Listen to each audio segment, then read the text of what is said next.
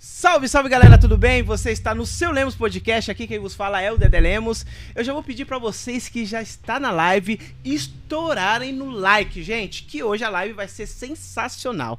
Quero dar uma boa noite a Juliana Cavalcante, a voz quase oculta do seu Lemos Podcast, isso é louco. Uau, depois dessa apresentação, com mais dois reais eu tomo um cafezinho na padaria por conta, né? Opa!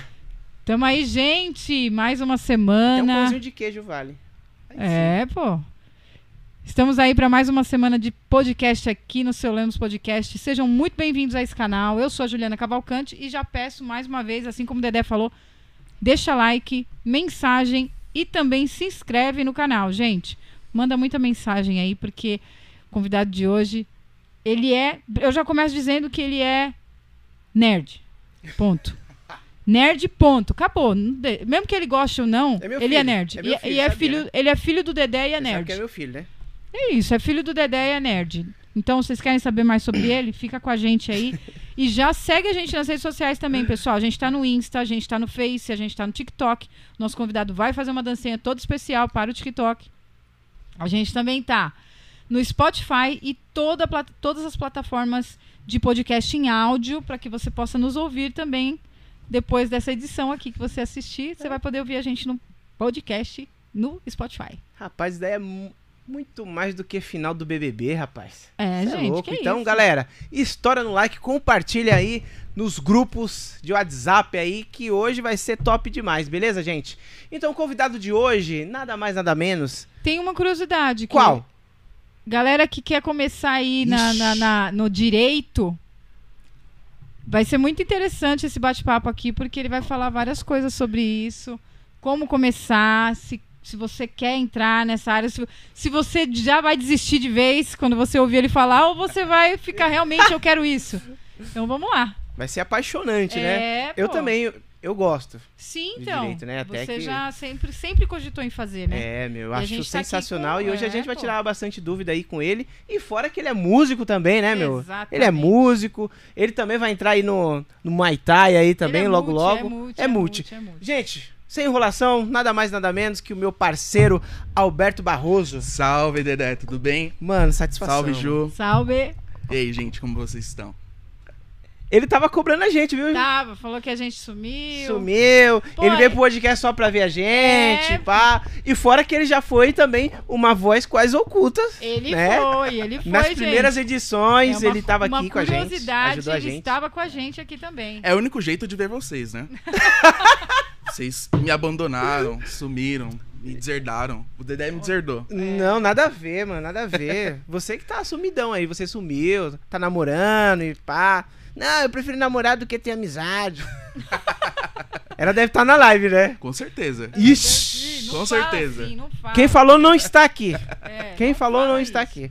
Juliana, a gente esqueceu, ó. Galera, quer mandar uma mensagem? Exato. Fala aí, Juliana. Gente, se você quiser mandar uma mensagem, um áudio para o nosso convidado de hoje, você pode mandar. Eu vou colocar um número aqui, vou deixar ele fixado no comentário. Você pode mandar o seu áudio, uma homenagem, uma pergunta, enfim, seja qual for o seu áudio, só tome cuidado, né, com as diretrizes do nosso, da nossa plataforma, que não permite muita coisa, né? Então, é, manda seu áudio nesse número que eu vou deixar aí fixado. Como que vai funcionar? Você vai mandar um áudio e um Pix para esse número também. Para que, que serve esse Pix? Para a gente poder impulsionar essa live, beleza? Para ela chegar para mais pessoas, para essa as informações, ah, os ensinamentos que forem ditos aqui, porque a gente sempre fala que podcast é ensinamento, né? Quem, quem assiste por esse viés sempre aprende alguma coisa. Então, para a gente levar o conhecimento para mais pessoas, a gente vai impulsionar a live com a ajuda de vocês, beleza? Então, se você tem um carinho enorme aí pelo nosso convidado, é, pô. faz ele chegar mais longe pra, pra mais pessoas, né, mano? Exato. Albertão, uma boa noite, cara. Boa noite, cara. Boa noite a galera de casa. Boa noite, Ju. Cara, é bem diferente estar aqui desse lado, né? Porque Sério, é, quando eu vim aqui no estúdio, eu estava do lado de lá, onde a Ju tá sentado, né? Eu vim, participei de dois episódios, né? Aqui como ajudando nas câmeras. Então é bem diferente estar aqui desse lado, cara.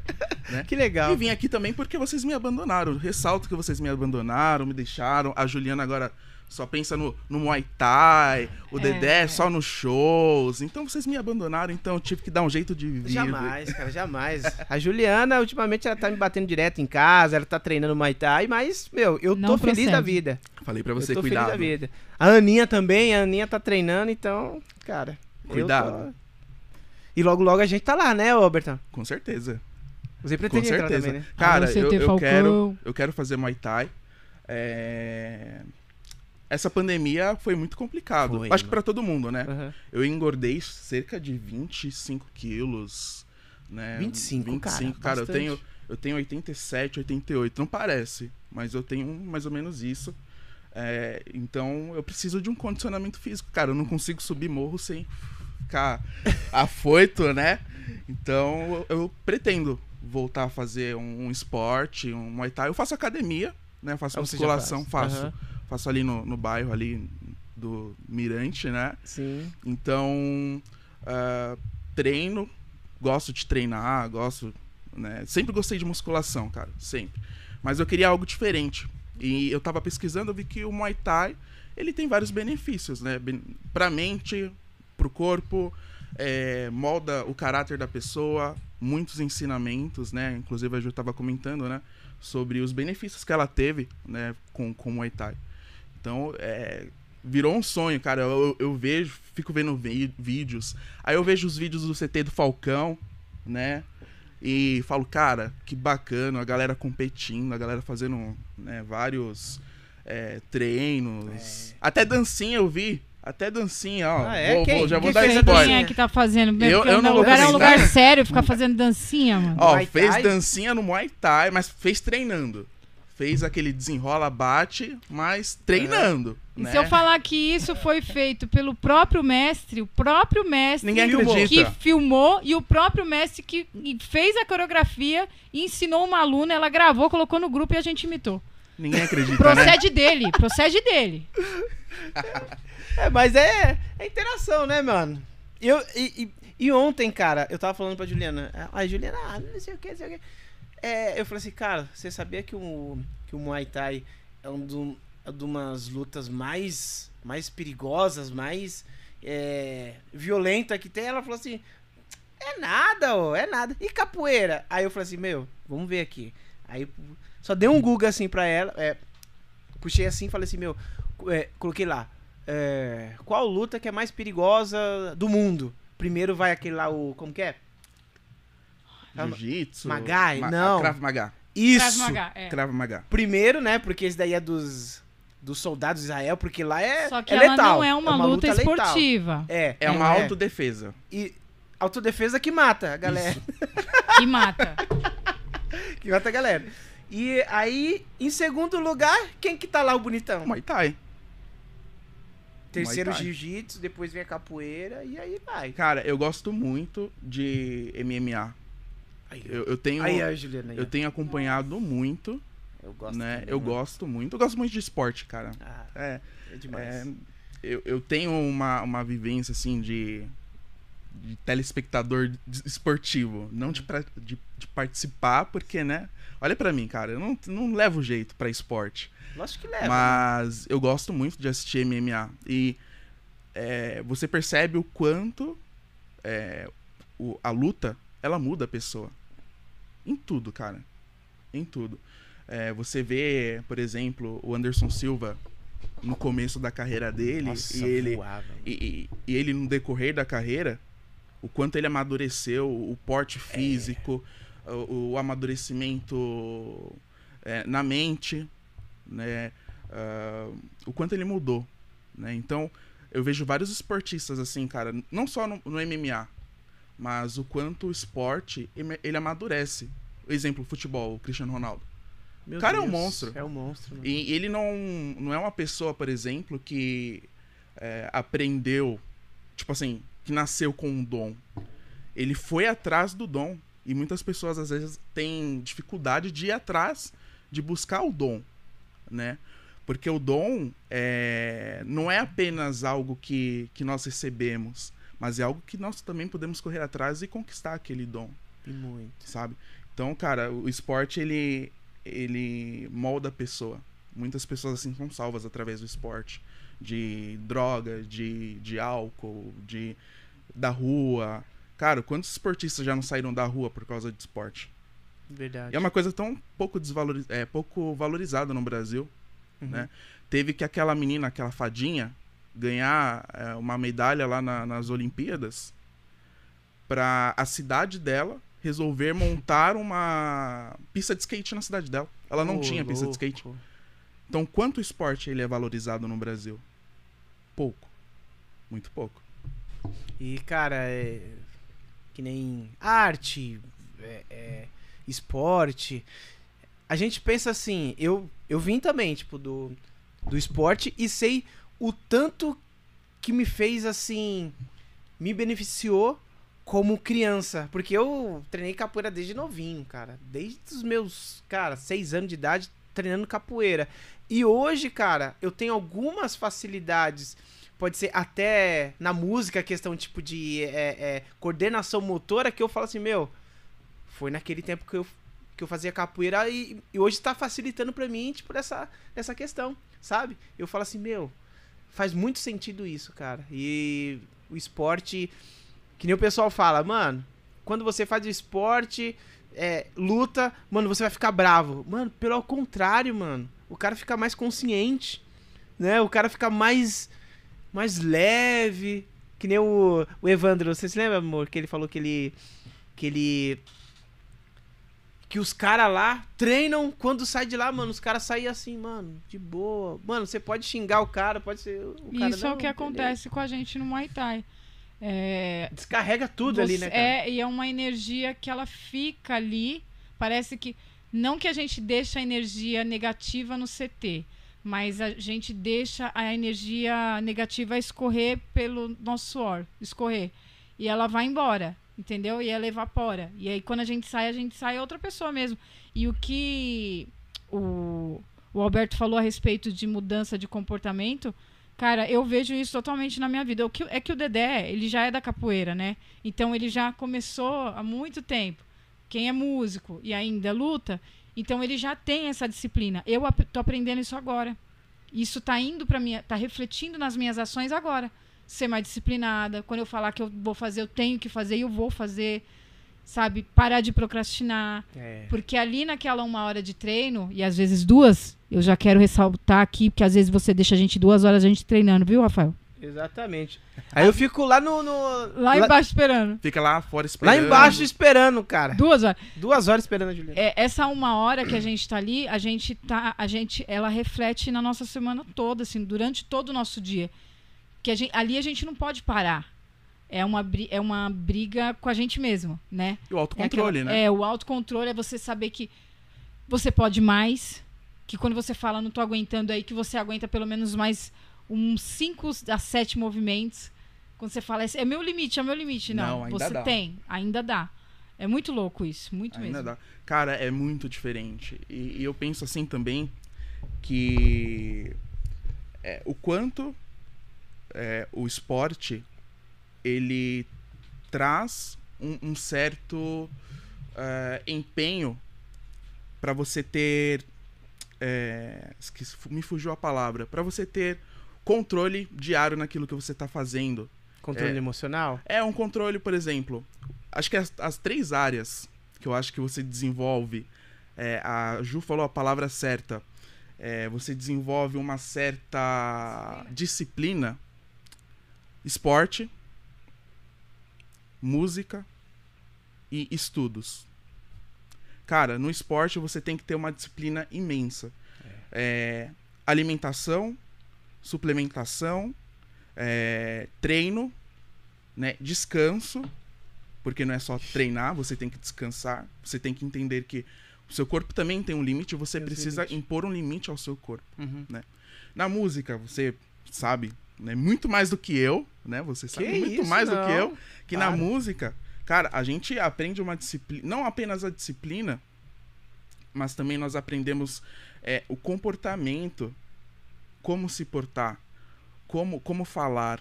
Diferente, cara. Né? Eu comecei a tocar É, Perder a timidez, né, cara? Você perde a timidez. É. Cara, eu, eu sou uma pessoa totalmente tímida, Eu Dedé. também, cara. Eu sou muito tímido. Só que não, né? Só... Olha a minha timidez. Eu não sou tímido, cara. É, então assim. então, por exemplo, o- o- a- eu aprendi muito com a música, cara. Né? A gente falando de disciplina. A música, ela foi uma base essencial na minha, na, eh, na minha vida para eu ser, ser o que eu sou hoje. Né? Quando a minha mãe tomou a decisão, quando eu tinha 5 anos de idade, de me matricular no, no- no- na escola de música, com 5 anos, Nossa. é, fazendo musicalização infantil, Sim. cara, aquilo mudou a minha vida. Você não fez com o tio Bruno, não, né? Não, Era outro- cara. Eu fiz com a professora Rosângela. Ah, a Rosângela. Ah, Foi a minha Rosângela é primeira top. professora, a Rosângela Samorano. Ali eu tive bons professores, né? Tive a professora Liliane, que me deu aula de, de violão, de flauta. É, o professor Jailson. É, tive excelentes professores ali, cara. E que são pessoas tão do bem, com conselhos tão incríveis, que você. que, que ajudaram a moldar o meu caráter, ajudaram a, a fazer o que eu sou hoje. Eu tive uma professora lá na escola de música, você deve conhecer, que é a professora Lúcia. Lúcia. Professora Lúcia. Cara, a, a professora Lúcia, ela era uma professora assim que cobrava muito. Muito de mim. Cobrava muito mesmo, cara. Tipo, é, se eu dava 100, não, é mil. Se você dá mil, não, eu quero 10 mil. Tipo assim, ela, ela tentava extrair o seu melhor, porque ela, ela passava o ensinamento de que a vida é difícil, cara. E nem todas as pessoas vão ter a, a oportunidade que a gente tem. E a gente tem que aproveitar todas as oportunidades. Então ela, na minha infância, como, como com assim, mestres da música, ela foi a, a primeira referência musical assim de, de escola, na escola. Mas Porque ela fazia com todo mundo ou era só com você? Porque Cara- ela viu um potencial em você. ela uma professora militante, Sim. né? É, defensor, defensora da, da causa negra. Uhum. Conhecia muito bem a minha família, conhecia muito bem meu- meus pais e tal. E ela pegava muito mais no meu pé do que no pé das, das outras pessoas. Porque ela talvez soubesse que, que a vida não ia ser fácil, cara. Sabe? Que, que eu precisava é, me impor mais. E quando eu entrei, é, fui ficando mais velho, ali com oito anos, ali na, na teoria musical, é, aprendendo a soletrar, você sabe, né? Aprendendo Sim. a fazer aquela soletração. Uhum. Eu era uma pessoa muito tímida, cara. Eu, eu não conseguia abrir a boca na sala de aula. Eu era muito tímido. É, Então, ela mudou muito aquilo que eu sou. Tipo, ela me transformou, cara Caramba, legal. sabe? Ela, ela conseguiu é, formar um, um- um meu- me ajudar a formar o meu caráter, sabe? Me ensinando princípios, me ensinando valores, é, ensinando é, o que é ser, ser humano, sabe? Por isso que a música não é apenas música. A música, ela ensina a gente a ser ser humano. Ela tira da gente as emoções, ela mostra as nossas emoções, ela mostra aquilo que nós temos por dentro e, e- e nos ajuda a expressar aquilo que nós temos por dentro, cara. Então, cara, quando eu entrei é, na, na escola de música, eu acho que foi é, o ápice, assim, pra começar a mudar o meu caráter, começar a me trazer disciplina. Porque, eu sou, cara, eu sou uma pessoa muito per- perfeccionista e eu sou muito disciplinado com as coisas. Não me diga. Não, não me diga, né? Não me diga, Dedé. Muito disciplinado, cara. Sou muito disciplinado. Sabe? Eu tenho. Percebe-se assim, né? Cara, eu tenho horário pra tudo. Né? Então, Caraca, mano. eu acordo, gosto de ler. Então, leio 20 páginas de, de algum livro. é, converso com Deus, faço a minha oração, faço o meu devocional. Né? É, começo a fazer as coisas da faculdade, assistir as aulas. né? Então, é, você tem que ter uma, uma rotina disciplinada, porque é, se você não for disciplinado, é, você sai fora do, do eixo. E sair fora do eixo é, pode dificultar, dificultar na sua caminhada. Isso não quer dizer que você não possa errar. Verdade. Isso não quer dizer que você não possa errar. Mas você tem que se posicionar para ser uma pessoa disciplinada sempre, né? Você tem uma hora de acordar, uma hora de dormir, uma hora de se alimentar. Então, é, o esporte, a música é, e os estudos, eles ensinam muito, cara, a ter disciplina. É verdade, cara. E eu vejo assim, a, a música me ensinou muito em questão de, de respeito.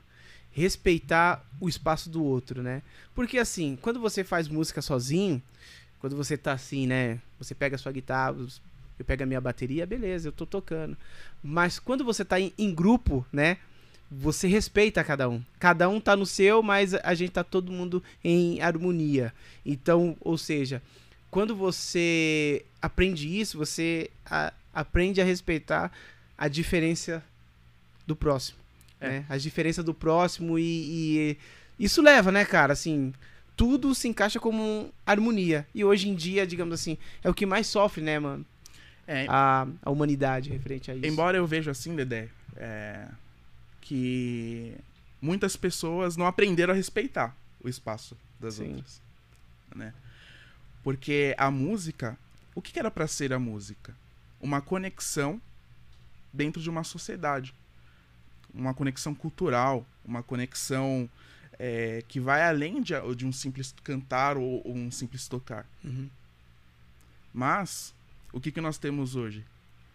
Ah, eu toco melhor que você. Ah, eu toco melhor do que aquele outro guitarrista. Cara, quando eu tocava na, no secular, no, na noite, era muito isso, cara. Você vê as pessoas, os comentários. Sabe? Você às vezes errar um acorde, errar uma nota, o outro guitarrista que tá ali esperando a banda dele subir no palco para tocar, dá aquela risadinha de lado. Sim. Sabe? Tipo, ah, ó, errou. Uhum. Sabe? É, você é muito analisado quando você tá em cima do palco. Sempre. Né? Tanto pelo público quanto pelos outros músicos. Mas é, falta o respeito, muitas vezes. E Nesses anos que, que eu toquei no meio secular, eu fiz muitos amigos. Mas eu também vi muitas pessoas, assim, muitas coisas que me enojaram, cara. A sabe? pessoa quer ver seu mal, né? Tipo, a pessoa quer que você erre, a pessoa quer é... que você, cara. Sabe? Que você desista, que você. É, que você fale para você, ah, pra, pra ti mesmo que, ah, isso não vale a pena, isso não é pra mim. Sabe? Só que eu nunca desisti da música. Eu desisti do secular. Sim. Saí do meio secular, mas nunca deixei de ser músico, de gostar de música, de, de tocar. Isso faz parte de mim, cara. Eu, eu, eu não existiria sem música. Né? Um, um garoto, um homem, né, que com 5 anos de, de, idade já, já começou, já dava uma dedilhada no violão, não, não pode falar que, ah, isso é qualquer coisa na minha vida. Né? Isso é um fundamental na minha vida. Alberto, mas você não acha que isso é um. Você acha que esse tipo de pessoa, esse tipo de atitude, acho que a pergunta é para vocês dois, é, é um motivo para que você melhore, para que você seja tratado, ou é um, ou é mais, é mais sobre a pessoa que, tá, que, que tem prazer nisso, ou você acha que é sobre você? Não sei se vocês entenderam a pergunta. Eu entendi. É, eu acho, é, eu posso ver essa situação de dois aspectos o primeiro aspecto é a personalidade da própria pessoa. O ego da pessoa querer ser o melhor. Cara, não, não, não é ruim você querer ser o melhor naquilo que você faz. Né? O Cristiano Ronaldo, é, é, é o, que a gente estava comentando agora no início, é um cara assim que, que eu admiro muito. Que inclusive perdeu, né? Um, um, bebê. Dos, um bebê é. recentemente, né? É, ele fala, cara, eu não, tô, eu não quero menosprezar as pessoas, mas eu tenho que me achar o melhor. Porque se eu não for o melhor, se eu não achar que eu sou o melhor naquilo que eu faço, quem que vai achar? É. Eu tenho que. Uh, então, o errado não é a pessoa se achar o melhor naquilo que ela faz. O errado ela é menosprezar outra pessoa. Porque a outra pessoa também é boa naquilo que ela faz. Sabe? E o segundo, o segundo aspecto é que aquilo que essa pessoa diz para desmotivar, ela pode ser usada a nosso favor, sim. Mas será que isso é, é necess seria necessário? Eu acho que a própria pessoa, a, a, motivação tem que sair da própria pessoa. E não de uma palavra negativa. Saca? Não de, a, de uma pessoa dizer para você, ó, cara, você não toca bem. Isso, não- isso não é motivação. Né? Isso, não, isso não vai motivar uma pessoa. A motivação é de você mesmo, é de você olhar pra você e falar, cara, tô indo bem, tô tocando bem. O que, que eu posso melhorar? Onde eu posso melhorar? E, e a partir dali, você começar a evoluir. E, e buscar a sua melhora, buscar o seu potencial. E sempre é, dizendo pra si mesmo, cara, eu sou bom naquilo que eu faço, eu gosto daquilo que eu faço, é, eu amo aquilo que eu faço e eu vou continuar dando o meu melhor. Né? E não é, precisar ouvir uma coisa negativa pra ser motivado. Sabe? Não sei você. Cara, eu vejo assim que quando a gente é, fala assim, eu quero ser músico, o ego já vem junto de kit. Eu acho que todo mundo a- a- é, tem assim, tipo de um ar de superior, de querer ser o melhor, querer tocar. Meu, eu tô falando de mim, tô falando de mim, tá? É, sempre eu quis provar que eu, que eu era o melhor. Quero melhor. Eu vi alguém tocando ali, eu falei assim, mano, eu vou tocar melhor do que ele. Eu vi outra ali, eu falei assim, mano, eu quero tocar melhor do que ele. Mas isso Por que não que não- como prepotência, como parâmetro. Sim. Isso, Ah, como tá. parâmetro. Mas é um, é um ego assim, tipo, enraizado. Eu falei assim, não, mano. O cara te- teve um tempo assim. E quando era novo, jovem pra caramba, né? Voando, querendo. Estudava todos os dias, que nem um doido. Eu falei assim, mano, na onde que eu for tocar, alguém tem que falar que eu sou bom. Alguém tem que chegar e falar que eu sou bom. Me dá um, me dá um elogio.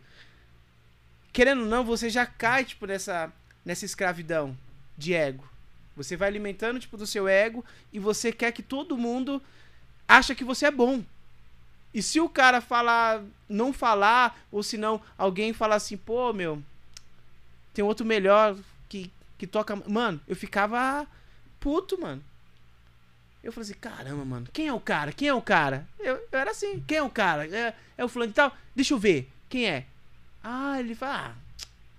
Aí eu chegava e estudava pra me tocar melhor e então assim, você se torna um pouquinho tipo escravo disso.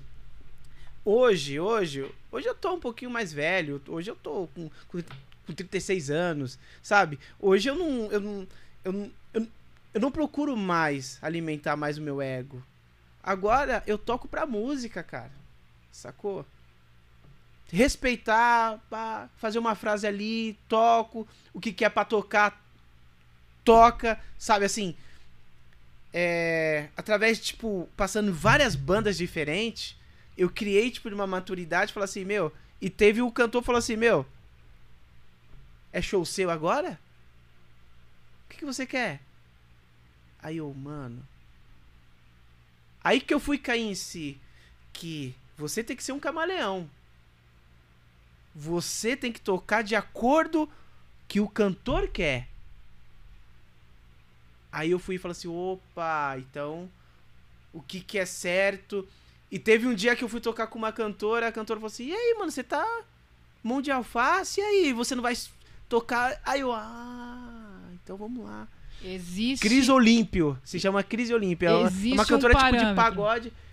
Hã? existe um meio termo, né?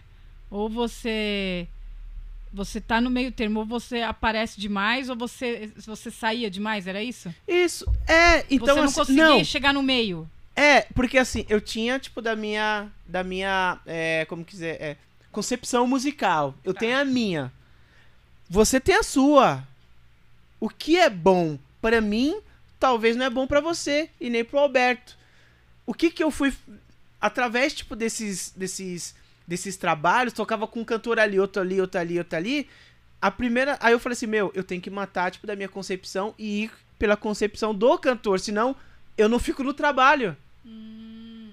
Então você Sacou? tocava Então, para primeiramente, cantor, você não chegava com a sua para o concepção, cantor. era pra ele. Pra ele. Porque quem me contratou? Aí que vem a questão, tipo, de matar seu ego. Mano, quem te contratou quer que você faça esse trabalho.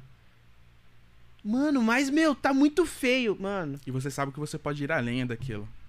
Oi? E você sabe que você pode ir além daquilo. Exatamente. Então, a primeira coisa, hoje, hoje é o Dedé, é, cara, o que, que é o certo da música? Não sei. O que, que é bom? Não, não sei. O que, que ele quiser que, que seja bom, eu vou fazer o que ele quer. Acabou. Ou seja, eu não manjo nada de música. Quem manja é o cantor. Eu só reproduzo e toco e tenho que estar preparado para mim reproduzir o que ele quer. Só isso. É isso. Cara, é forte, porque assim, você. Você, você eh, mata o seu eu, né? Exatamente. A primeira coisa é matar seu ego. E uma Como coisa, que eu é- vejo muitos am- amigos meus que eu fui colocar, tipo, num, em um trampo, ah, mano, a menina quis que eu fizesse alguma coisa lá, meu, não é, ficava feio. Aí a mina. Dedé, nunca mais manda ele aqui, tá? Você quer ser o quê? Não submeteu àquilo que a cantora queria. Ou seja, você quer tocar a sua música, mano, sua música. Agora, se você se coloca, tipo, na à disposição pra ser um músico de alguém, mano, seu ego você já tem que matar. Aí por isso que eu já fui é, é, é, matando, tipo, do meu ego, matando o meu eu e, e tocando. E eu falei assim, pô, mano, é muito louco o que ela quer, o que ele quer. Pô, chãozão. Tem vezes, mano, que eu fico aqui, ó. Sem fazer nenhuma virada. Segurando. Já fiz trabalho assim, cara. Segurando assim, mano, e sem nenhuma virada. E o cara falou assim, mano, perfeito, é isso que eu quero.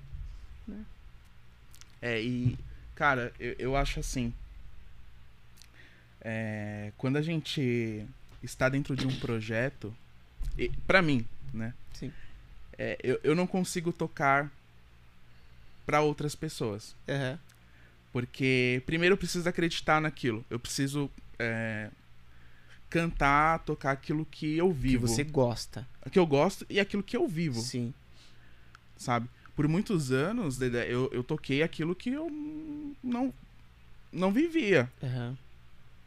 Cara, é, eu tinha, né, eu tive alguns covers de, de bandas, né? Tive um, um cover de, do Raimundos, né? Tive um é, que são músicas assim pesadas, com Sim. palavreado, cara, muito pesado. E depois que é, que eu realmente me encontrei em Cristo, Sim. me, re- me, reen- me encontrei, não, me reencontrei em Cristo.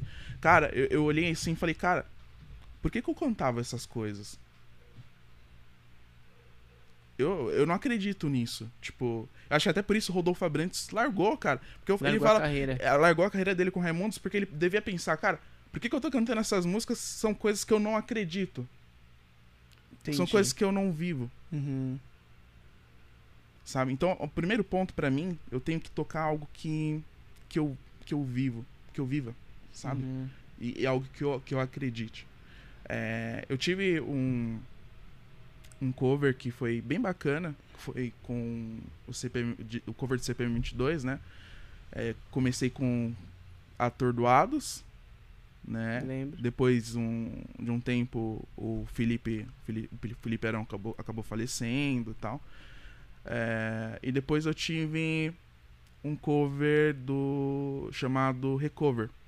Recover. Recover. Era Qua- cover de quem? Era, era um cover de CPM 22. é, e com esse cover a gente acabou crescendo. é, cara, a gente tava crescendo. Sabe? A gente tava crescendo, evoluindo pra caramba. Então a gente chegou a abrir show pro Maneva. Né? Aqui, a gente, fez, a gente fe- fez a seletiva aqui em Arujá. É, para tocar na Festa das Nações. Sim, sim. E ficou em primeiro lugar. Os dois primeiros lugares tocavam no palco principal na época. Então a Bia, acho que Bia Matos, é o nome da cantora, ela ficou Bia em primeiro. Bia Matos, ela ficou em primeiro lugar. E nós da a, a Recover na época, ela ficou em segundo lugar. Então a Bia Matos, acho que ela abriu o show do Daniel, se eu não me engano. Sim, Foi, era um, era um artista lembro. sertanejo. E a gente abriu o show do, do Maneva. Cara, e, e assim, foi, acho que a Vocês expe- gravaram, né? Um clipe a gente né? gravou um clipe, né? A gente com é, Drone. com drone, a gente gravou um clipe bem bacana, sabe? A gente fazia um, um fazia um trabalho muito bacana. E depois nós tocamos também com abrimos show do, do Marcão Brito, que é o que era guitarrista do Charlie Brown. Jr., né? Que foi uma, cara, acho que foi uma experiência assim pra mim é, eu, de, de olhar uma das pessoas que, que eu tinha referência na minha adolescência. Cara, eu via muito Charlie Brown Jr. na minha, na minha adolescência. E, e você poder abrir o show do cara e não, não, não apenas abrir, mas poder subir no palco, ficar do lado, assim, do cara, Nossa. e vendo ele tocando assim na sua frente, do jeito que eu Demais. fiquei, e ficando assim, cara, não, eu não acredito que eu tô aqui Demais. vendo o cara tocar. É, não, é, não é idolatria, mas é admiração. Aham. Porque tem músicos que revolucionaram aquilo que fazem. Pode crer. Cara, tem músicos assim que, que já saíram, que já estão em outro patamar. Aqui em Arujá, a gente tem bons músicos e, e pena que não são valorizados. Verdade. Eu tenho uma admiração muito grande né, pelo, pelo o Christian. Christian. Christian, inclusive, foi meu professor de guitarra. E, cara, Pesado, cara toca muito. Pesado. Uma admiração muito grande pelo, pelo Douglinhas. Douglinhas. né? Inclusive, eu toquei, cheguei a tocar com, com o Douglas, né? E é um cara, assim, fenomenal. Ele tocou junto, se não me engano, com a Bula, né? Que era os caras egípcio do Tijuana, né? Cara, e, e você poder tocar com pessoas assim é, é, é algo muito gratificante, sabe? Só que chegou um momento da minha vida em que eu percebi que, que nada daquilo fazia sentido pra mim. Porque eu, eu sou cristão, cara. Sabe? E, e o Espírito Santo, aquilo que eu acredito, o Espírito Sim. Santo, começou a falar no meu coração, Uhum. sabe? Até que eu tive que passar por uma mega experiência, uma mega situação na minha vida, para que eu pudesse realmente colocar a cabeça no lugar e falar, cara, não, não vou mais voltar é pra isso. isso. Então eu tava numa rotina insana de, de show, fazendo show com, a- com o pessoal, fazendo ensaio. Então, por exemplo, eu estudava, eu estudo ainda, né? Eu termino a faculdade ano que vem, é, na Moca. Então eu saía da Moca, é, eu ia pra Moca, é, saía da Moca e voltava pra, pra Arujá. De Arujá, eu voltava pra São Paulo de novo pra ensaiar. E de São Paulo voltava pra Arujá de novo pra descansar, pra fazer a mesma coisa no dia seguinte, provavelmente. Então, eu fiquei numa rotina insana, cara. E, e o que que aconteceu? É, eu acabei em um determinado dia na faculdade. Eu estava na parte de fora da faculdade. É, tava sentado. E eu- o meu coração começou a palpitar, muito, a palpitar muito forte, cara. Muito forte. Tanto que quando ah, eu fui atendido pelo, pelo pessoal da ambulância da, da faculdade, pelo ambulatório da faculdade, meus batimentos cardíacos, cardíacos estavam, tipo, 198 BP, batidas por, por, por minuto, BPM. BPM. Estavam quase 200 batidas por minuto, Meu cara. Deus, aceleradíssimo. Sabe? E eu desesperado, cara, assim, falei, meu, eu vou morrer, eu vou morrer, eu vou morrer, eu vou morrer, eu vou morrer. E e eu me lembro como se fosse ontem, cara. Eu, eu não conseguia ficar de pé, eu fiquei branco, assim. O pessoal, não, você não vai morrer, você tem que ficar calmo e tal. Mas eu não entendia o que estava acontecendo na- ali naquele momento. Eu não, eu, eu não entendia qual era o propósito, por que, que aquilo estava acontecendo comigo. E depois eu fui entender mais pra frente. né? Então, é, dali daquele dia, eu fui pro médico e acabei adquirindo a síndrome do pânico. Né? Foi quando eu fiquei sete meses numa cama. Né? E, e quando eu falo sete meses numa cama, é sete meses numa cama. Tipo, sem sair de casa, acamado, é, com medo de levantar, porque se eu levantasse, eu achava que eu ia morrer. É, se eu andasse pelo corredor, eu achava que eu ia morrer. Pra eu tomar banho, cara, eu tinha que é, me agachar e me, me, me resvalando pela, pelo chão, Você tá brincando, cara. ligar o, o- a torneira do chuveiro, pegar o sabonete e me esfregar. E eu- cara, eu vivi, num- eu vivi assim, eu comi o pão que o diabo amassou, cara. Foram sete, meses? sete meses isso. Foram sete meses da Meu minha vida Deus, vivendo meses, assim. E aí eu, eu tava em casa, comece- tomando remédio, fazendo meu tratamento, quando o Espírito Santo falou comigo, falou, cara, abre a sua Bíblia, pega a sua Bíblia. E eu peguei minha Bíblia. E eu abri numa passagem que é Filipenses, Filipenses 4. E Filipenses 4 dizia assim, cara, é, não andes ansioso por coisa alguma, mas em tudo, é, levai ao Senhor as suas petições com súplicas de graça. Que a paz do Senhor, que excede todo entendimento, invadirá o seu coração. Sabe? E aquilo mexeu muito comigo. Então, todos os dias, quando eu acordava, eu fiz isso por cerca de uma semana. Todos os dias, quando eu acordava, eu lia esse capítulo. Esse capítulo. E meditava. E colocava na minha, na minha cabeça. Exercitava a minha mente a pensar nisso. E isso entra na questão da disciplina. A gente exercitar a nossa mente, ter disciplina naquilo que a gente está fazendo e se conectar de verdade. Então, é, eu fiquei uma semana lendo esse, esse capítulo e, cara, lia esse capítulo sempre que eu podia. Sempre, sempre. E aquilo mexia. Toda vez que, que eu lia, aquilo mexia comigo. Até que um dia eu, eu simplesmente consegui levantar da minha cama, cara. E, e tipo assim, e comecei a dar passos assim. E, e, caminhar. Cara, foram meses terríveis. Meses assim, muito ruins. É, eu perdi muita musculatura, né? Tive atrofia de, de, de músculo. Até hoje eu tenho um pouco de dificuldade para para para fazer exercício, né? Tenho um pouco de dificuldade com isso. Mas foi uma fase bem difícil, né? Foi bem no tempo também que seu pai faleceu, não foi? Ou não foi antes? Não, foi isso foi bem antes. Ah, foi antes ainda. O meu pai, ele meu pai ele faleceu em 2020, né?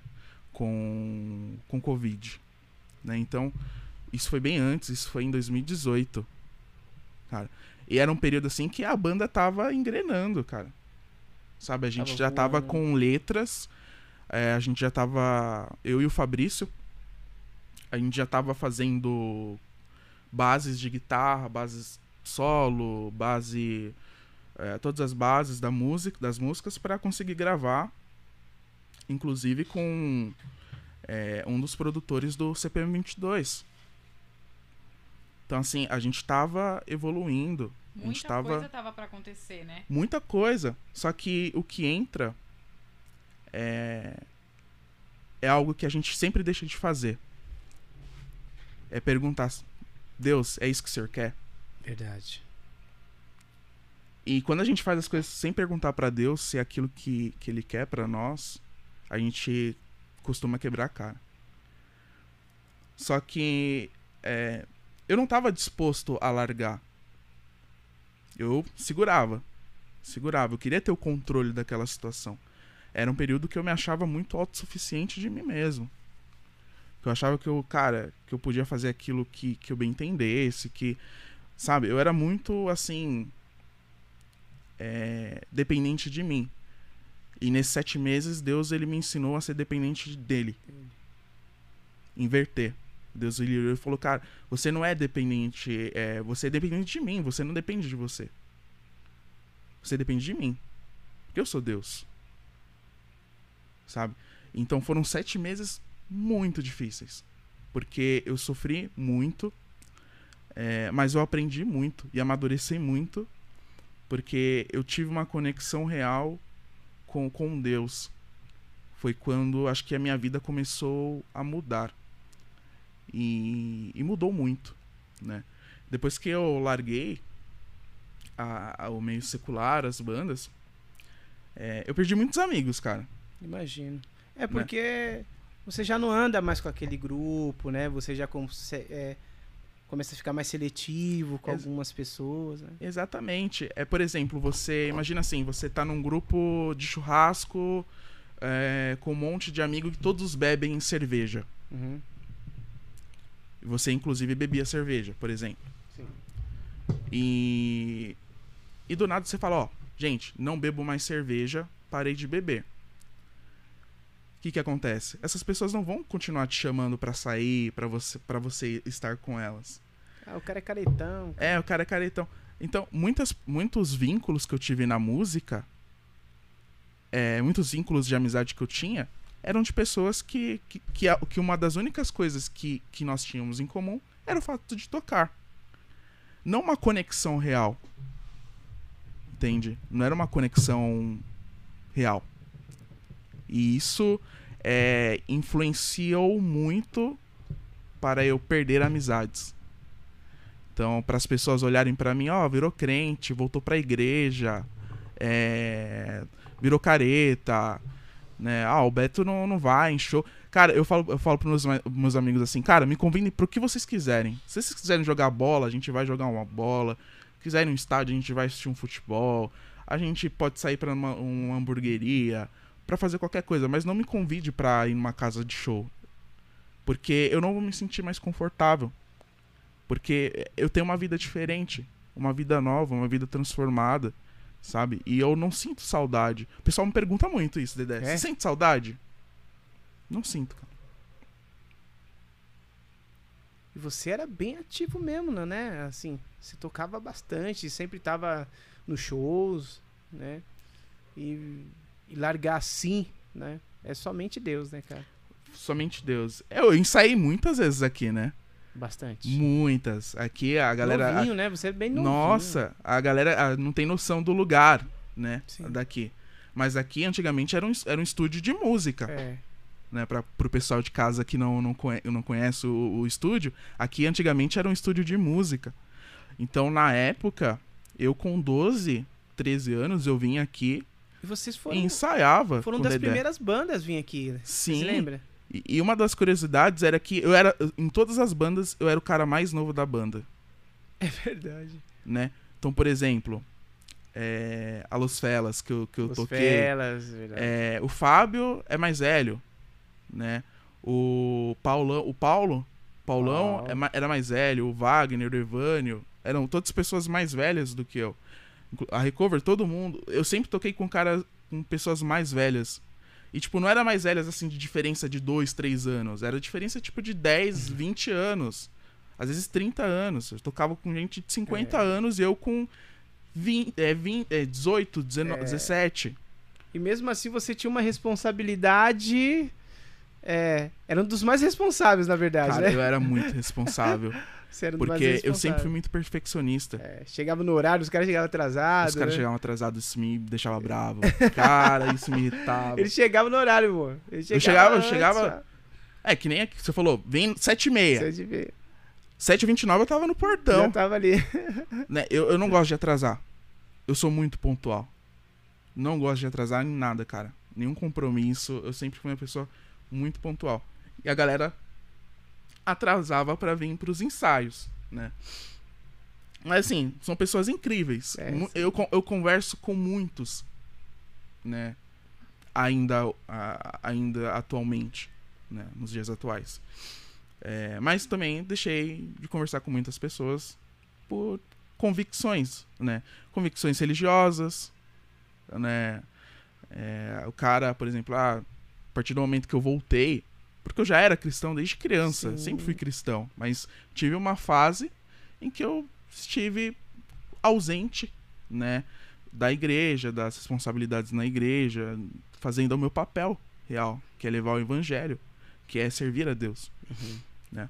Então, é, muitas pessoas, por exemplo, quando eu pô, voltei pra igreja, o pessoal às vezes é da, do, da Umbanda, do Candomblé, fala, pô, não quero mais ficar perto do Beto porque o Beto é cristão, o Beto, sabe? Ah, por questões políticas. Em 2018 a gente teve as eleições, Uhum. né? Haddad e Bolsonaro. Sim. E você Então- se posiciona bastante, E, eu- né? e eu sempre fui a pessoa que me- sempre me posicionei, cara. E, e até por isso acho que eu fiz muitas inimizades. Porque eu não fico quieto. É, é, eu, eu não consigo ficar quieto diante de coisas que eu não concordo. Não consigo, cara. Então, eu não falava sobre coisas simples. Tipo, ah, eu gosto de uma caneta azul ou da caneta vermelha. Não. Eu me posicionava com, com, com- assuntos difíceis. Aborto. É, temas polêmicos. Sim. Entende? É, então eu tive embate com muitas pessoas, assim, amigos que tocavam eu me lembro comigo. que você quebrava o pau lá no Facebook lá. Quebrava. A Juliana, ó. ó, olha o Alberto ali, ó, sentando a madeira na galera lá. E a galera ficava brava. A galera ficava brava, hein, cara. Muita gente me excluiu. Hoje em dia eu não tenho Facebook. Você excluiu, cara? Eu não tenho mais. Só tem Instagram. Só tem o Instagram e o LinkedIn. LinkedIn. Os do- as duas redes sociais que eu tenho, Instagram e e LinkedIn, só. É, Por que, que eu excluí? Porque ao mesmo tempo que a rede social é uma coisa benéfica, ela destrói as pessoas, cara. Se você percebe. Daqui a exemplo- pouco você nem se reconhece mais. Você Você, tá, você começa a ficar pior do que aquele que tá te agredindo. agredindo e virou a rede social virou uma terra de ninguém. A pessoa ela pode falar aquilo que ela quiser. Cara, é, sabe quem é engraçado? Engraçado assim entre aspas, né? É, vai, uma pessoa comenta num, num post. Eu tava vendo agora à tarde que é o Elon Musk da, da Amazon, Sim. né? Comprou o Twitter por 44 bilhões de Aham. dólares. Aí tava lá no Estadão, tava, tava, tava assistindo, tava lendo a matéria. Aí o cara postou assim, nossa, que merda. Tipo, mas o que, que tem o cara comprar a rede social? Sabe? E aí o outro xingando o cara só porque o Elon Musk comprou o Twitter. Tipo, a galera, ela tá discutindo por qualquer coisa.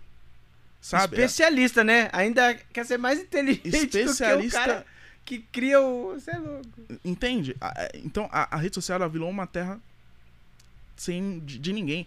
Foi aquilo que eu tava comentando com você agora há pouco. É, eu tava na casa da, da Isa, a minha namorada, e ela me emprestou um livro que é Tatuagens e Piercings. É de Deus, que é de um pastor chamado Cláudio. É, Cláudio. ahn, Branco, alguma Cláudio coisa. Branco. É. Cláudio Branco. E, e ele explica, né, os significados do- das tatuagens, sig- uh, o significado do, dos piercings e tal. Eu só postei, assim, tirei a foto assim. Tipo, eu nem me posicionei falando se eu sou contra ou sou a favor. Eu só postei o livro. Mas a pessoa, só por estar ali, Deus, informação. só por estar ali, é de Deus, a pessoa já, já tem um julgamento Já. e já vai te massacrar. Porque a- a- pelas suas convicções, sabe? Não tem mais troca de ideia saudável. Por exemplo, eu sei que o Dedé, né, que você, você toca no meio secular. Sim. Eu sei que você tem um posicionamento em relação a, ao meio secular e tal. Sim. É, a gente vai divergir em relação a isso. Uhum. Mas a gente sabe conversar. Exatamente. Nem como a gente sempre conversou. Mas se eu vou conversar com uma outra pessoa, fala, cara, eu saí do meio secular porque eu não concordo. Eu não, eu, eu não acredito que nós temos que. É, Se misturar. que, que- não acredito em, em mistura. Sabe? É, o que eu via no meio secular? Droga rolando solto, maconha, bebida, sexo explícito, é, coisas ruins. Sim. Tem nichos. Sim. Tem nichos, né? Isso eu falo assim num- A gente bares pode de entrar, rock. tipo, nesse, nesse detalhe, assim? Sim. A gente pode. Então, beleza. Sim. Pode, Então, continuar, a gente é, entra em, nesse. em- em nichos, Uhum. sabe? Então tem nichos. Então, por exemplo, é, eu não, não me vejo mais tocando no meio secular, cara. Aham. E quando eu tocava na, e, e quando eu tocava no secular e ia pra igreja, na, na época na- era na Assembleia de Deus, ah, o pessoal falava, pô, você não quer tocar aqui com a gente no louvor? Eu falava, não vou tocar no louvor. Mas por quê? Cara, eu toco no meio secular, eu tenho uma responsabilidade.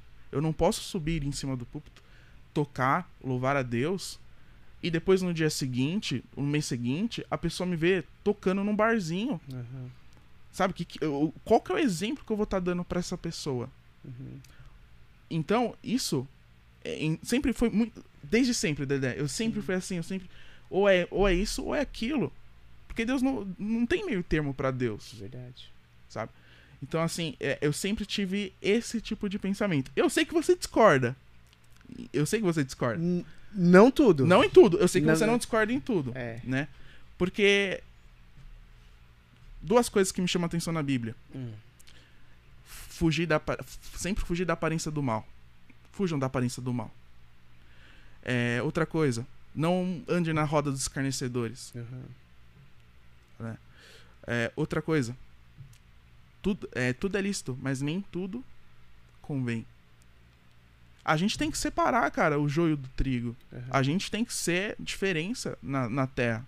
Então, por isso que eu, como cristão e músico também, sempre me posicionei contra é, mesmo quando eu tocava no meio secular, das pessoas que tocam no secular e tocam no, no na igreja. Uhum.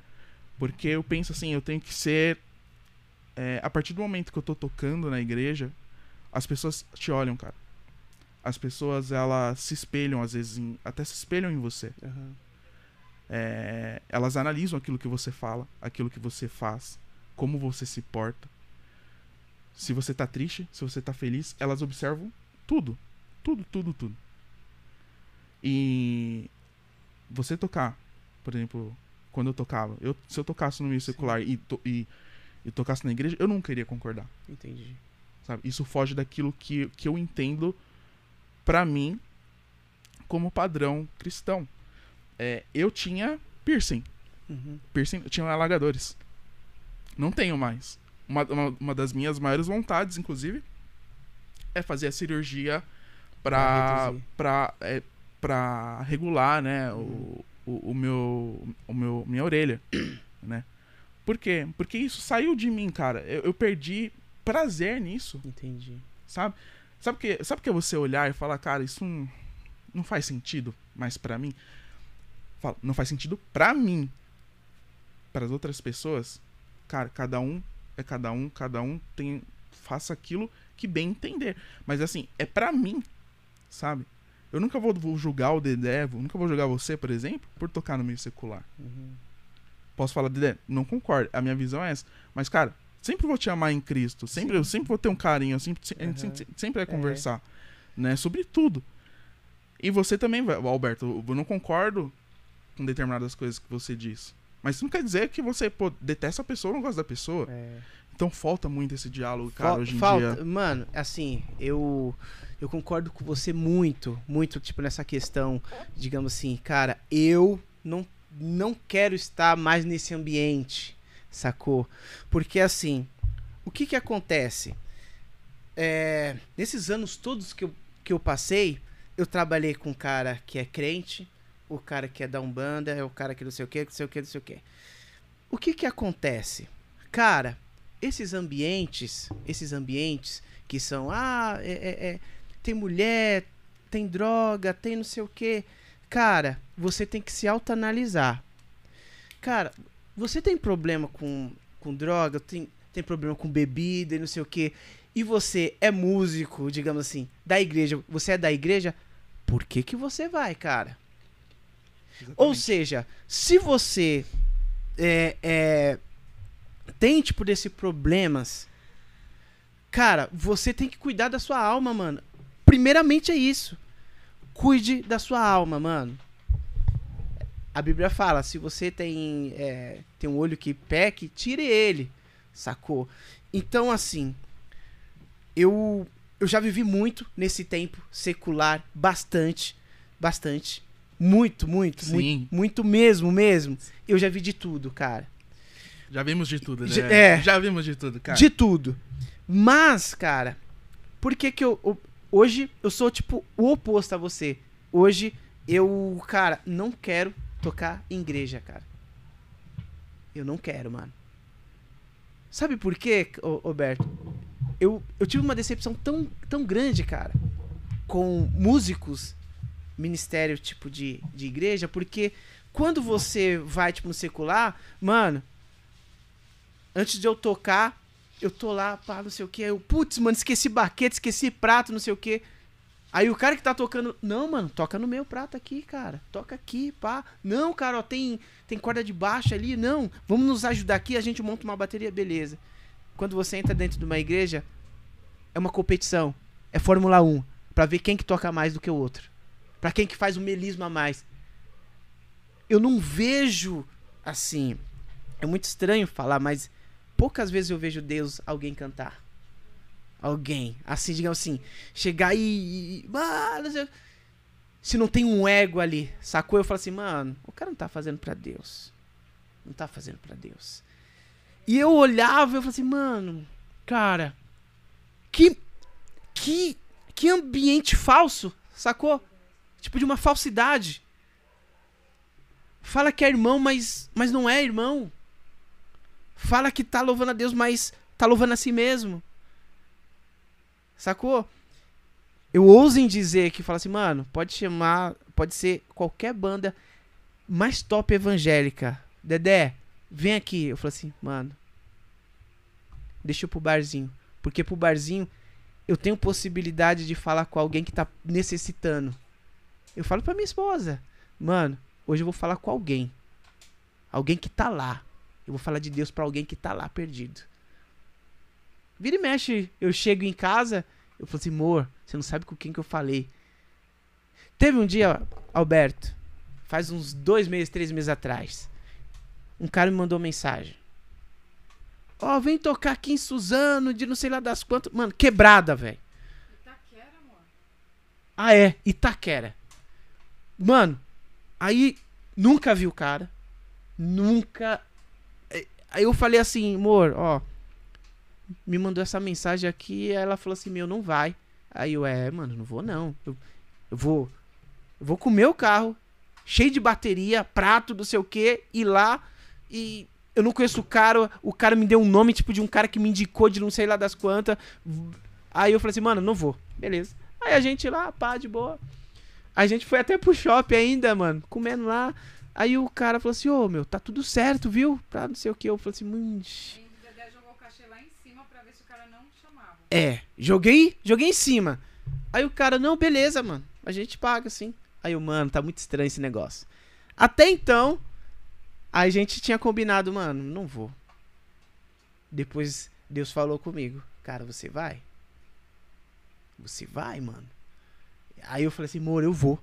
Ela, meu, já tava combinado de você não ir, cara. Você não sabe quem é o cara, você não sabe, você não sabe. E eu fui, mano. Meti os pratos lá, mano. E eu lá. E eu falei assim, Deus, me proteja de todo mal. Cara, cheguei lá, mano.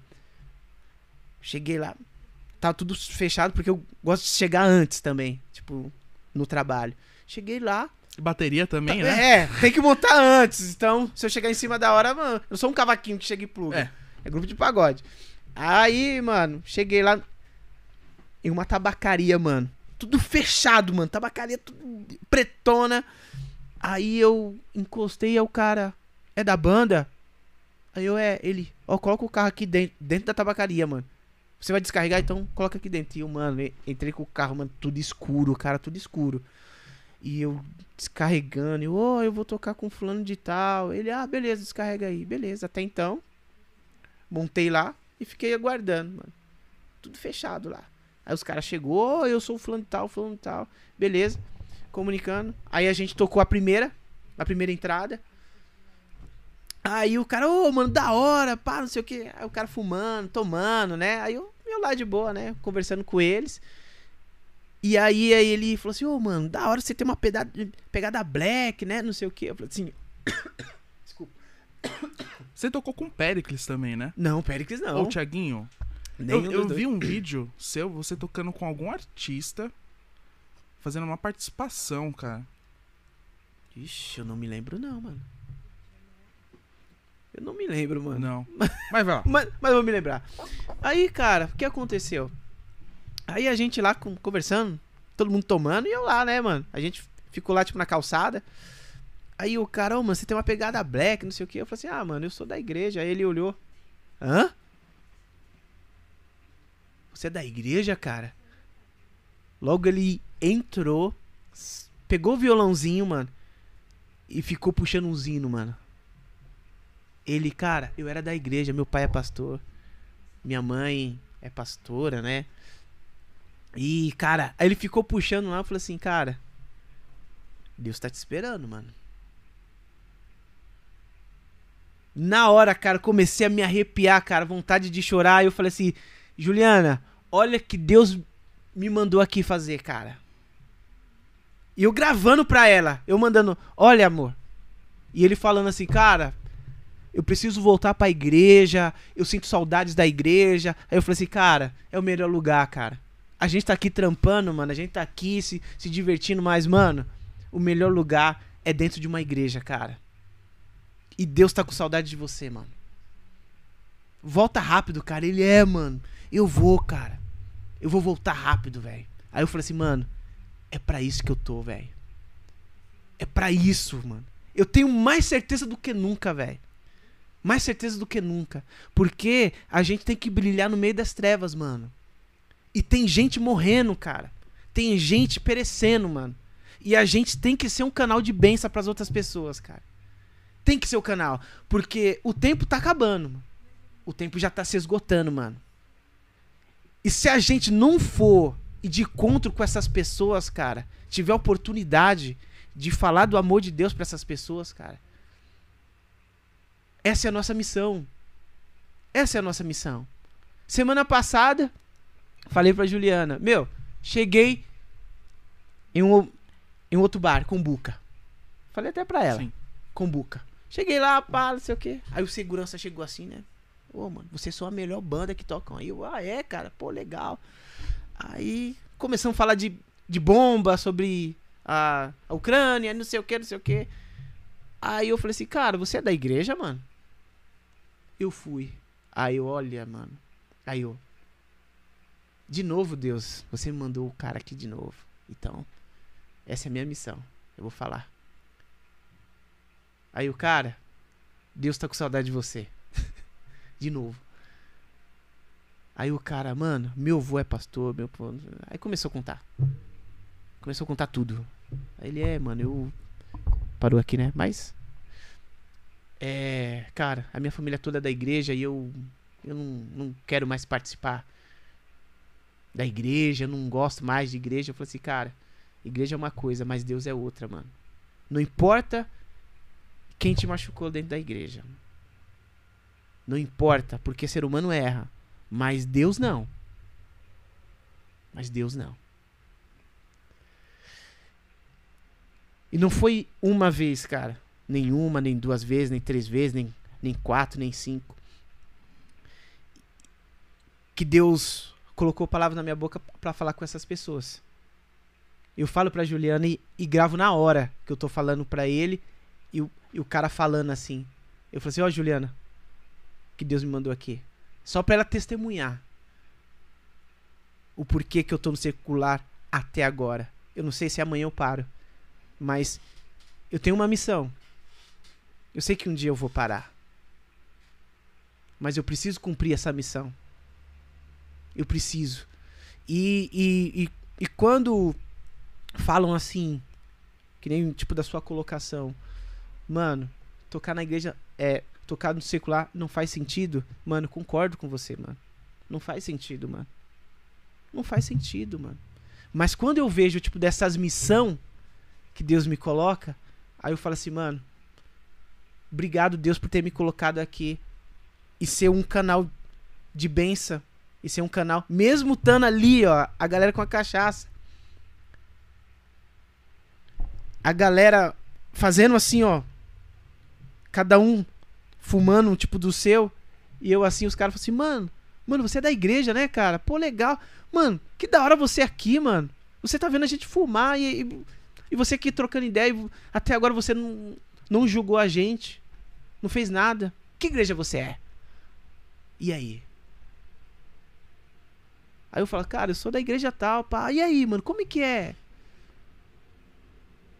Cara, quero conhecer, mano. Porque até agora você não me julgou. Até agora você não falou nada, mano. Sabe, Alberto? Então, assim, eu vejo assim. Eu volto a dizer. Tem um prazo. Tem um prazo determinado para me parar com o secular. Existe um prazo. Porque a minha família precisa de mim em casa. Entendeu?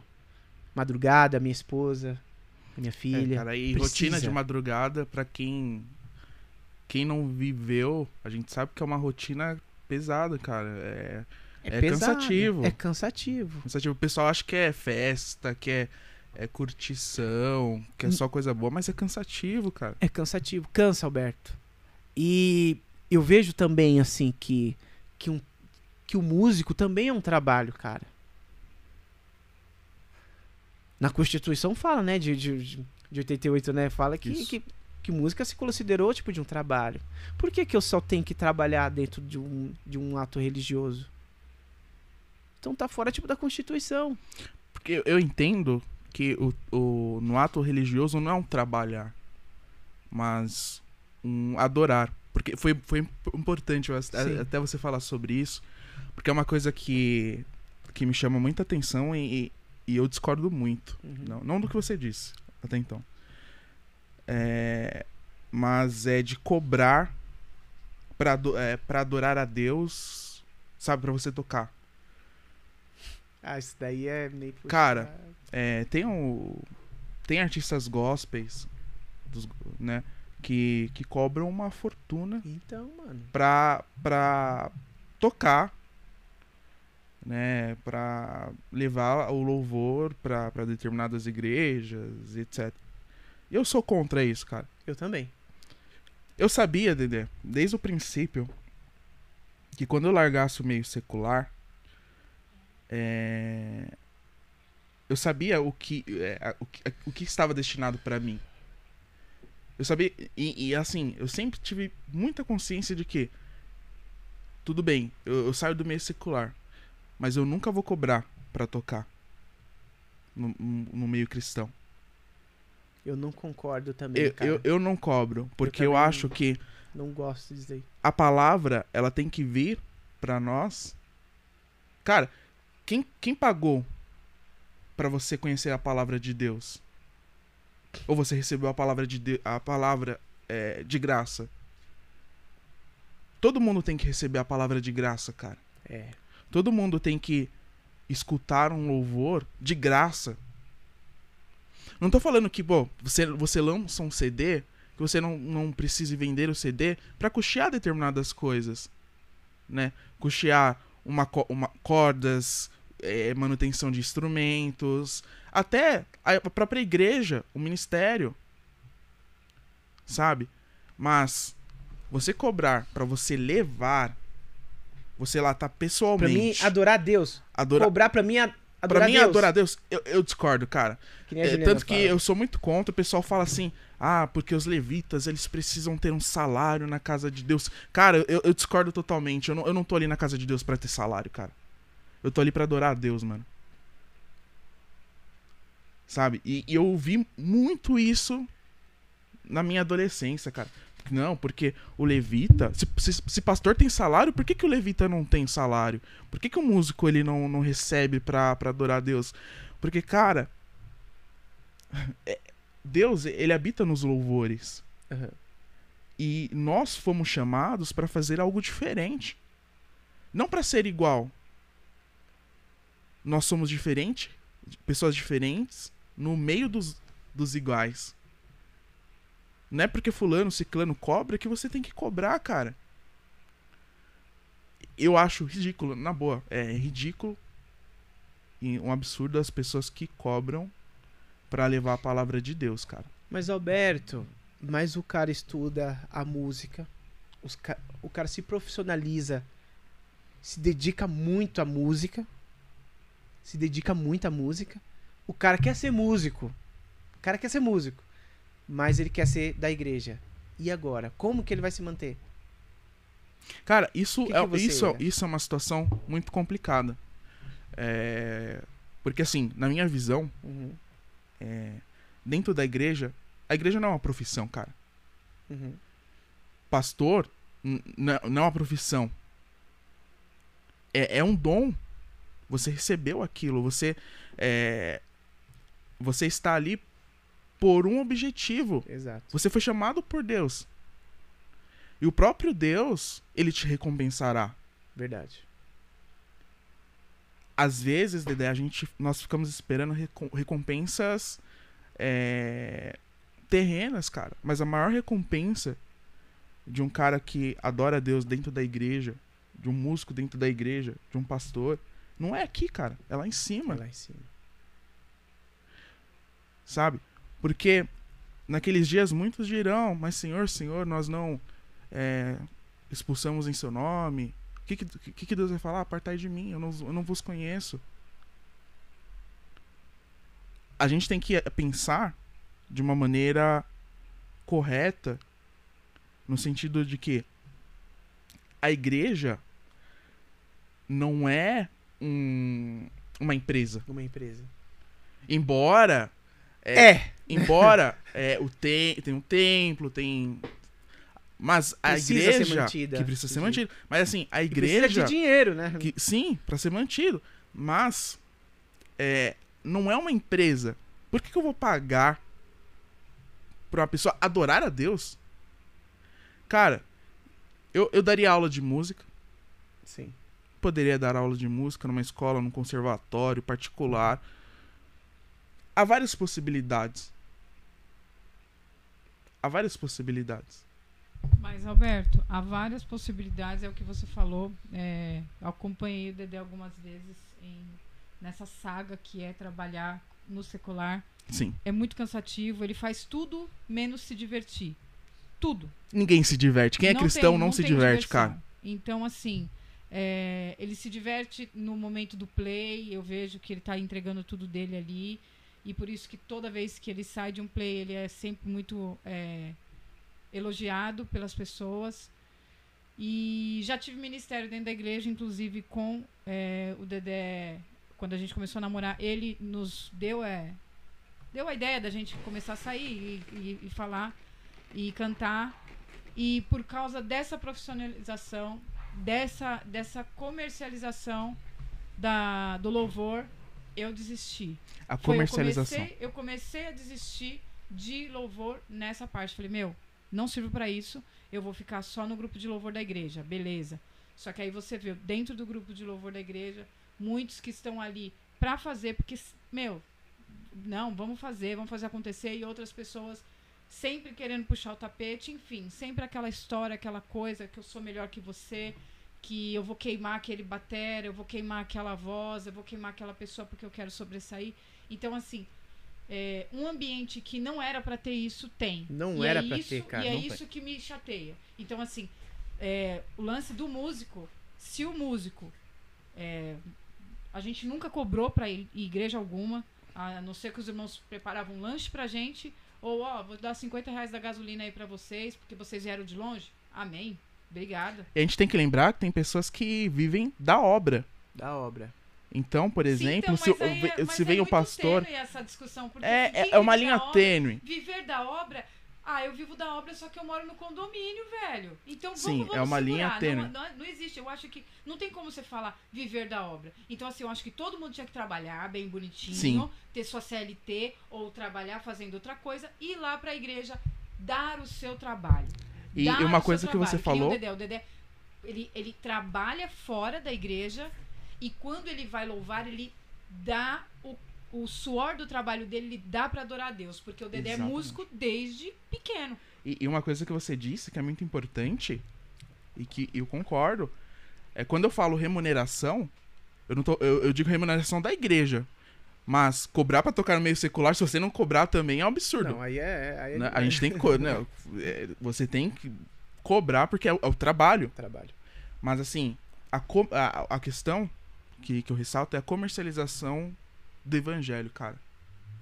A comercialização do, da música dentro da igreja. Não, não só da música, da pregação. Da pregação, palavra, de se tudo, tiver cara. pelo menos R$ tem- 1.500 reais de oferta pra mim. Oxi. Poxa, já ouvi tanto E tem isso, cantor pô. que cobra 60 mil reais pra tocar. Pra, pra, Playback ainda. pra 45 louvar. mil playback. tá? 60 mil reais, cara. Ou dublar. É, pra playback. Ou dublar. Cara, eu lembro. é, tinha umas matérias, né? é, do, do Thales. Porque a gente comeu um bolo Aí aqui. sim. Do Thales. Sim. Thales Roberto. Co- cobrava uma fortuna, cara. Uma fortuna. E aí. É, é, é um absurdo, cara. É um absurdo. Eu, eu penso assim: Eu- o, comer- o evangelho, ele não pode ser comercializado. O evangelho, ele não pode ser comercializado. É, ele não foi dado de graça pra nós. E nós, como a, a última geração, qual que é a nossa função? É dar de graça o evangelho.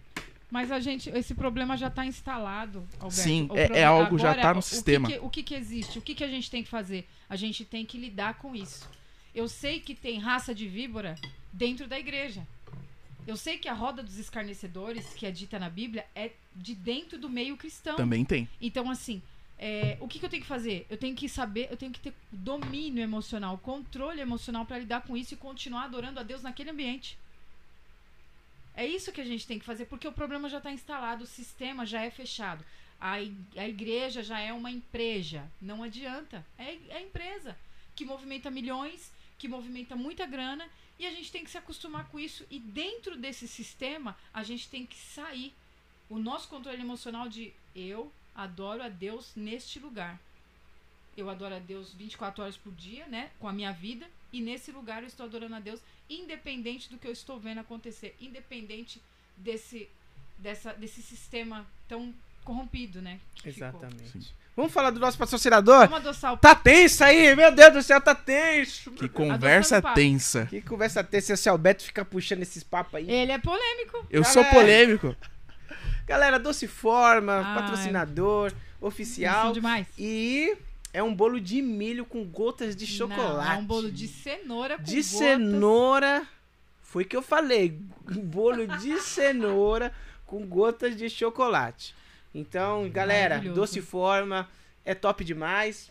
Vai estar aí na descrição do vídeo, Sim. tá bom? Pra vocês entrarem lá, curtirem é, o perfil deles, deles. da, deles lá e também fazer o seu pedido, tá bom? Fica na rua Rogério de Andrade Santos, número 211, no Parque Rodrigo Barreto, na cidade de Arujá, em frente do Pan Barreto.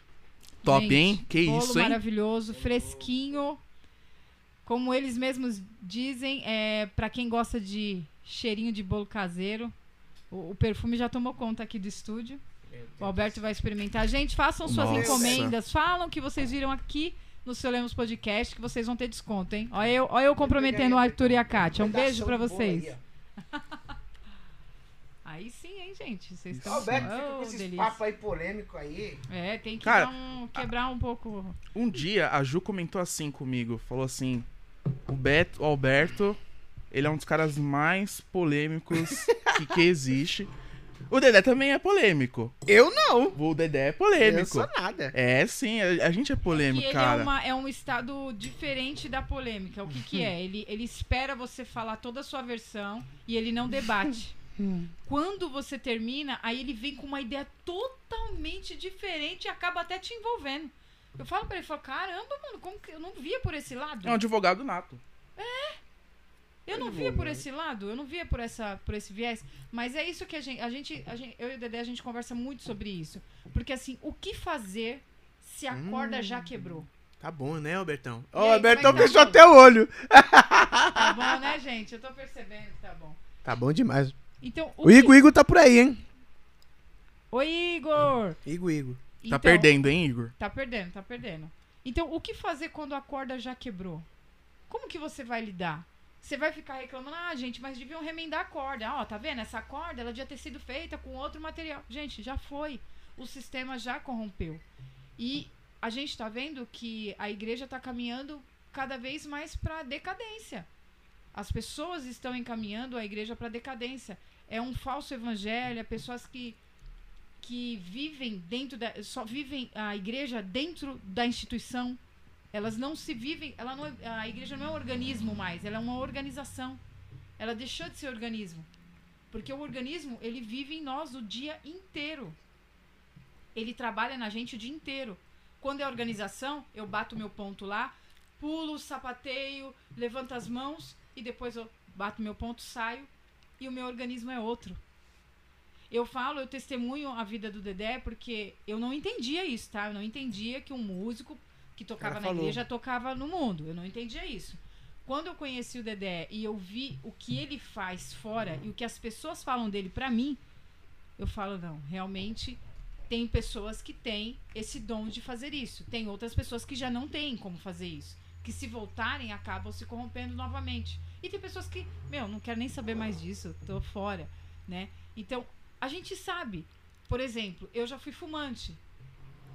Eu sei até que ponto eu posso chegar perto do cigarro. Tem pessoas que não pode nem sentir, não pode nem ver uma, uma propaganda, sei lá, que não, não tem mais, tem, né?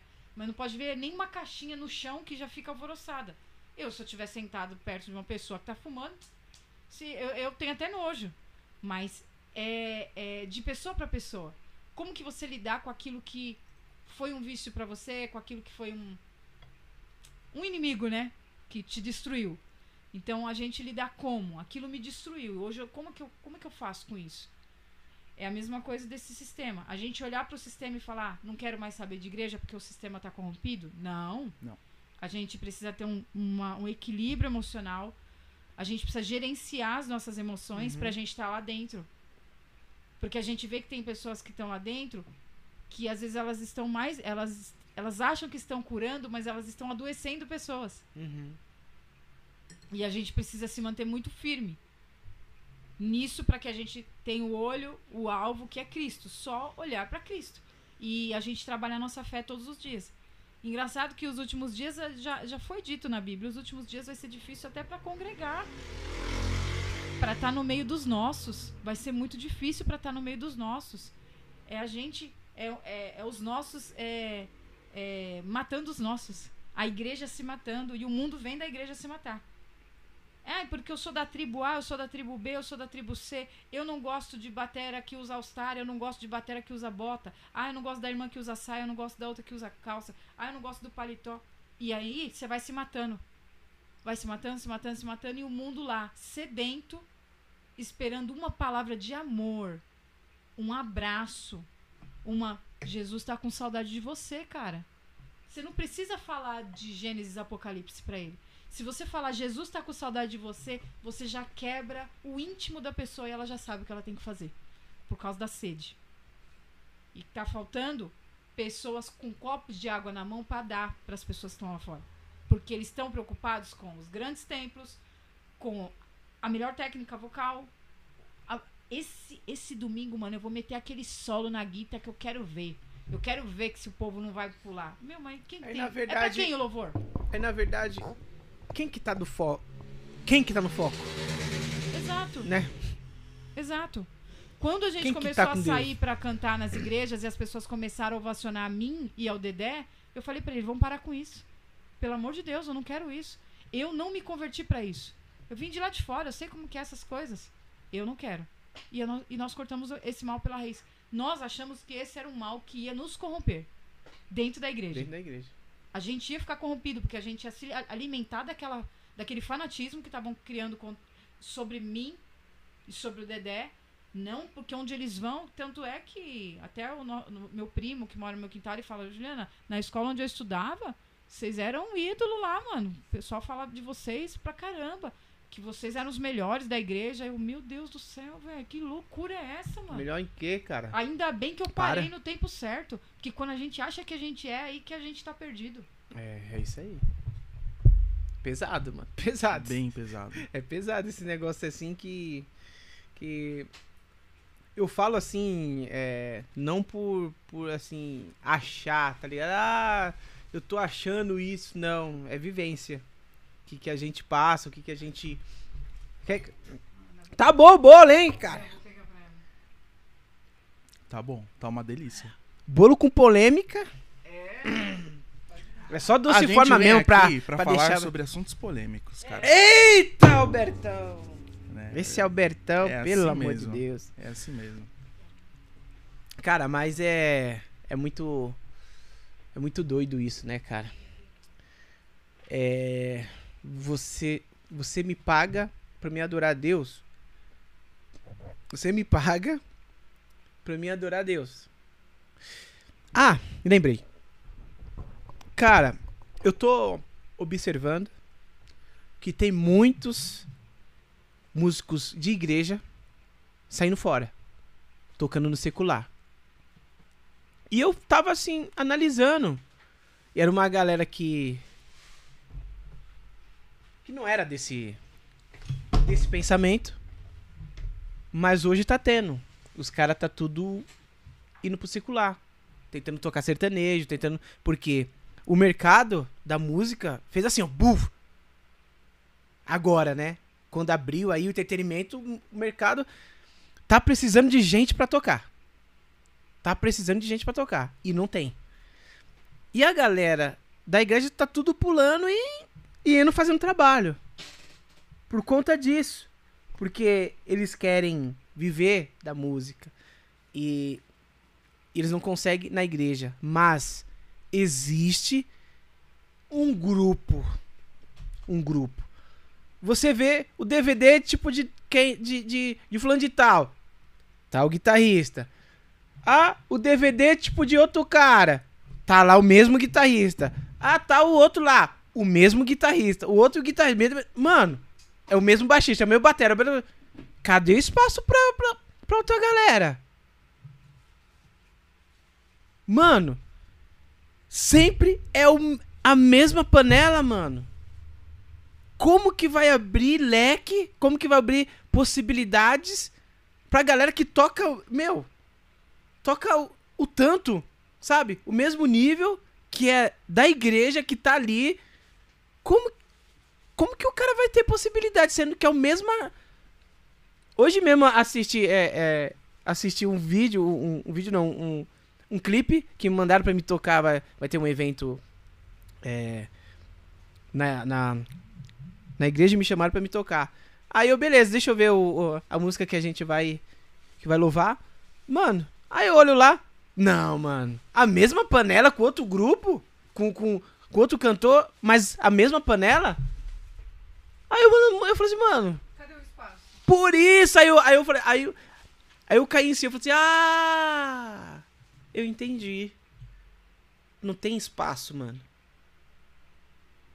Pra uma outra galera que se dedica bastante à igreja e que, que ter, é, quer ter uma possibilidade de, de chegar também ali, tipo, com os caras, tocar com, com os cantores, né? Meio que famoso. Não tem espaço, velho. Por isso que os caras já tá tudo pulando fora. É, eu, eu observo isso, mas também penso de uma, de uma outra maneira. É. É, a palavra Senhor diz assim que nos últimos dias o amor de muitas pessoas esfriaria. Sim. É, eu vejo como isso como algo profético se cumprindo de que Deus ele está separando os seus. Deus está peneirando os seus. Então, só está ficando aqueles que estão permanecendo na igreja são aqueles que estão ali e, e, e, realmente estão tendo um compromisso com Deus. As pessoas que estão saindo são pessoas que, que não estão tendo um compromisso com Deus. Tocando fora? É, que estão saindo de uma forma geral, não apenas tocando fora. Eu falo. Não, que eu tô falando que é tão, tô tocando fora, mas assim, estão na igreja, mas eles estão tocando fora. Não, mas eu falo é, as pessoas que estão saindo fora, real. Ah, tá, tá. Pra ir, ir saindo de uma vez. Sabe? Uhum. E isso é um, um, algo profético, cara. Porque está tendo uma peneira. E só está permanecendo aqueles que, que são os filhos da promessa. Posso. Mas você acha que realmente os que estão dentro da, da igreja são, são a galera mesmo, assim, tipo, que estão. É, é, Cara, é, filhos eu, da promessa? Eu vou falar uma coisa para você. Porque tem gente que Quando tá na chegar o dia. Muitas pessoas vão se surpreender. Exatamente. Inclusive pelos Exata... que estão fora. É. M muitas pessoas vão se surpreender. Então, se vão se surpreender, digamos assim, eu não vou me surpreender com o cara. Ah, mano, ah, você sempre teve aqui dentro dentro da igreja, né? Não. Mas se surpreender você é coisa você falar assim, pô, mano, eu pensei que você Porque era. Como esse cara tá aqui? É. Ou se não, Sacou? ué, aquela pessoa que eu pensei que vinha não veio. É. é mas é, eu e o Dedé ontem a gente tava falando sobre algo. É, a gente entrou numa, numa, numa pauta a respeito da vida espiritual, né? Um balanço sobre a vida espiritual. E a gente falou muito sobre passos religiosos e passos espirituais, né? E os passos espirituais, eles só são adquiridos, eles só são dados por quem já atingiu uma maturidade espiritual. E não que a gente é a pessoa maior e mais certa para falar sobre maturidade espiritual. Mas dentro do nosso contexto, a gente entende que a gente tem uma maturidade espiritual para lidar com isso que eu falei. A corda já está quebrada. É muito cômodo eu pular fora e falar: a corda tá quebrada lá, tá todo mundo corrompido, eu vou pular fora. Não, é adorar a Deus dessa mesma maneira. Isso é um passo espiritual. Passo religioso é você, como a gente, eu já andei muito em passos religiosos. Eu sofri demais na minha vida. E quando você dá um passo religioso é, não, eu vou ficar aqui, né? Porque alguém me nota, né? Vou... Ah, mano, você quer fazer parte do sistema, você tem que entrar no sistema. Eu já fiz parte do sistema. Porque eu tinha que me sentir aceita. Então os meus passos não eram espirituais. Minha vida era um caco, só que meus passos eram religiosamente religiosos. Então eu tava bem no holofote. Entendeu? Por isso que ontem a gente falou sobre isso. Hoje eu vejo que, meu, tá tudo bem eu sentar no banco e ser ministrada, a palavra tá ali. E quando eu tenho a minha possibilidade de mostrar Cristo em mim, eu posso estar tá indo na padaria. Eu posso estar tá lá no Muay Thai, sentado, colocando minha bandagem, falando com a pessoa que está do meu lado, como já aconteceu. A pessoa fala, nossa, meu, nossa, mas você é da igreja? Sou, cara. E tá, começa a conversar. E vai, vai saber o que você salvou naquela vida falando com, aquela, com aqueles três minutinhos. Esse é o ID, né? Esse é o ID. Eu entendo o ID não dentro da igreja. Eu não entendo o ID mais dentro da igreja, porque dentro da igreja as pessoas já acham que elas estão muito acima de você. Todo mundo acha que é acima de você. Você não vê um. É, é, é um, é, um, é um. Eu não vou falar essa palavra, mas. É, Fale a palavra, Juliana. Fale. É falso compartilhar. É um compartilhar falso. Porque eu compartilho até um certo ponto. Se eu ver que você tá melhor que eu, eu paro de compartilhar. Você entendeu? Isso é algo muito perigoso. Uhum. Muito perigoso. Mas, dentro disso, é... eu acredito que o ser humano o... vai, vai se surpreender quando chegar o grande dia. Vai. Só que algo, algo que é muito importante, acho que ser comentado, é que não é, não basta apenas ir à igreja. Por isso que a gente vai se surpreender, porque não, não basta ir apenas à igreja. Não. Mas ir à igreja é necessário. Faz parte. Sim, faz muito é parte. necessário. Cara, eu desconfio de um cristão que não tem uma vida de, de ir à igreja. É estranho. É bem estranho. Uhum. Eu, eu, desconfio de uma pessoa que fala, cara, eu sou cristão e eu não tenho uma vida de ir na igreja. Uhum. Porque, cara, é, a vida é de comunhão. Verdade. Nós temos que ter uh, como, comunhão com o nosso próximo, com o nosso irmão. Porque é ali na, na comunhão que a gente vai ajudar um ao outro, que a gente vai se fortalecer, que quando um tá é, quando um cai, o outro segura na mão e levanta e puxa e vamos para cima. Uhum. Então, eu desconfio quando a pessoa fala, ah, eu sou cristão, mas eu não vou na igreja. Uhum. O pior é ouvir assim, eu sou, prote... eu sou, eu sou cristão protestante, não praticante. É. Cara, isso me mata, né? cara. Isso, é, isso me mata. Cristão protestante não praticante. Cara, isso é, é um absurdo. É um absurdo, né? Então, assim. Isso surgiu, né? É, surgiu, é, é cara. É, é, não tinha, né? É estranho. Não tinha. Eu ouvi essa expressão e falei, mano, não, é absurdo, não é possível que estão falando isso. Como que uma pessoa é cristã protestante não praticante? Essa, essa é de matar o peão, né? A paulada ainda. Né? É, é um absurdo. Então, eu desconfio, cara. Eu não, eu não sou hipócrita, você me conhece. Eu, eu não, não, não tô aqui pra, pra mentir, uhum. né? É, eu desconfio da pessoa que fala que é cristã e não, e não tem uma comunhão na igreja, dentro uhum. da igreja. Sim. Sabe? Não quer dizer que isso é o suficiente, que você ir à igreja é o suficiente. Não quer dizer isso mas quer dizer que isso é importante. Né? Cara, é, é muito bom você estar na igreja e você compartilhar a Santa Ceia com, com seu irmão. Num culto de Santa Ceia. Você poder louvar, você poder adorar a Deus com, com as pessoas que você ama. De você poder compartilhar uma palavra com seu irmão que está ao seu lado, está abatido e precisa de conversar, precisa de uma palavra. Então, é, a gente tem que praticar o ID. Não for, além, é, for, somente fora da igreja, buscando as pessoas, conversando com, com, as pessoas dentro de uma padaria, dentro de um supermercado, dentro de uma prisão, dentro de uma FEBEM, é. dentro de um hospital. mas também dentro da igreja, cara. Porque acredito que isso é, vai muito de ministério para ministério. Mas há pessoas que precisam é, de um carinho ainda. Uhum. Sabe? Há, há pessoas que precisam de um amadurecimento espiritual. Sabe? E há pessoas que estão, tipo, há 10 anos, 20 anos na igreja e ainda precisam de um um amadurecimento Sim. espiritual, cara. E a gente, pô, o que que tá acontecendo? Falta direção? Falta uma palavra mais forte? Falta um conselho mais forte? O que que, o que, que está faltando? Né? Então, eu acredito muito nisso. Cara, a gente foi longe, hein? A gente começou falando, ó, de. de, de, de, de banda, De de esporte, esporte, de Muay Muay Thai. Thai. A gente já falou um monte de coisa, hein? E, e que horas que é, gente?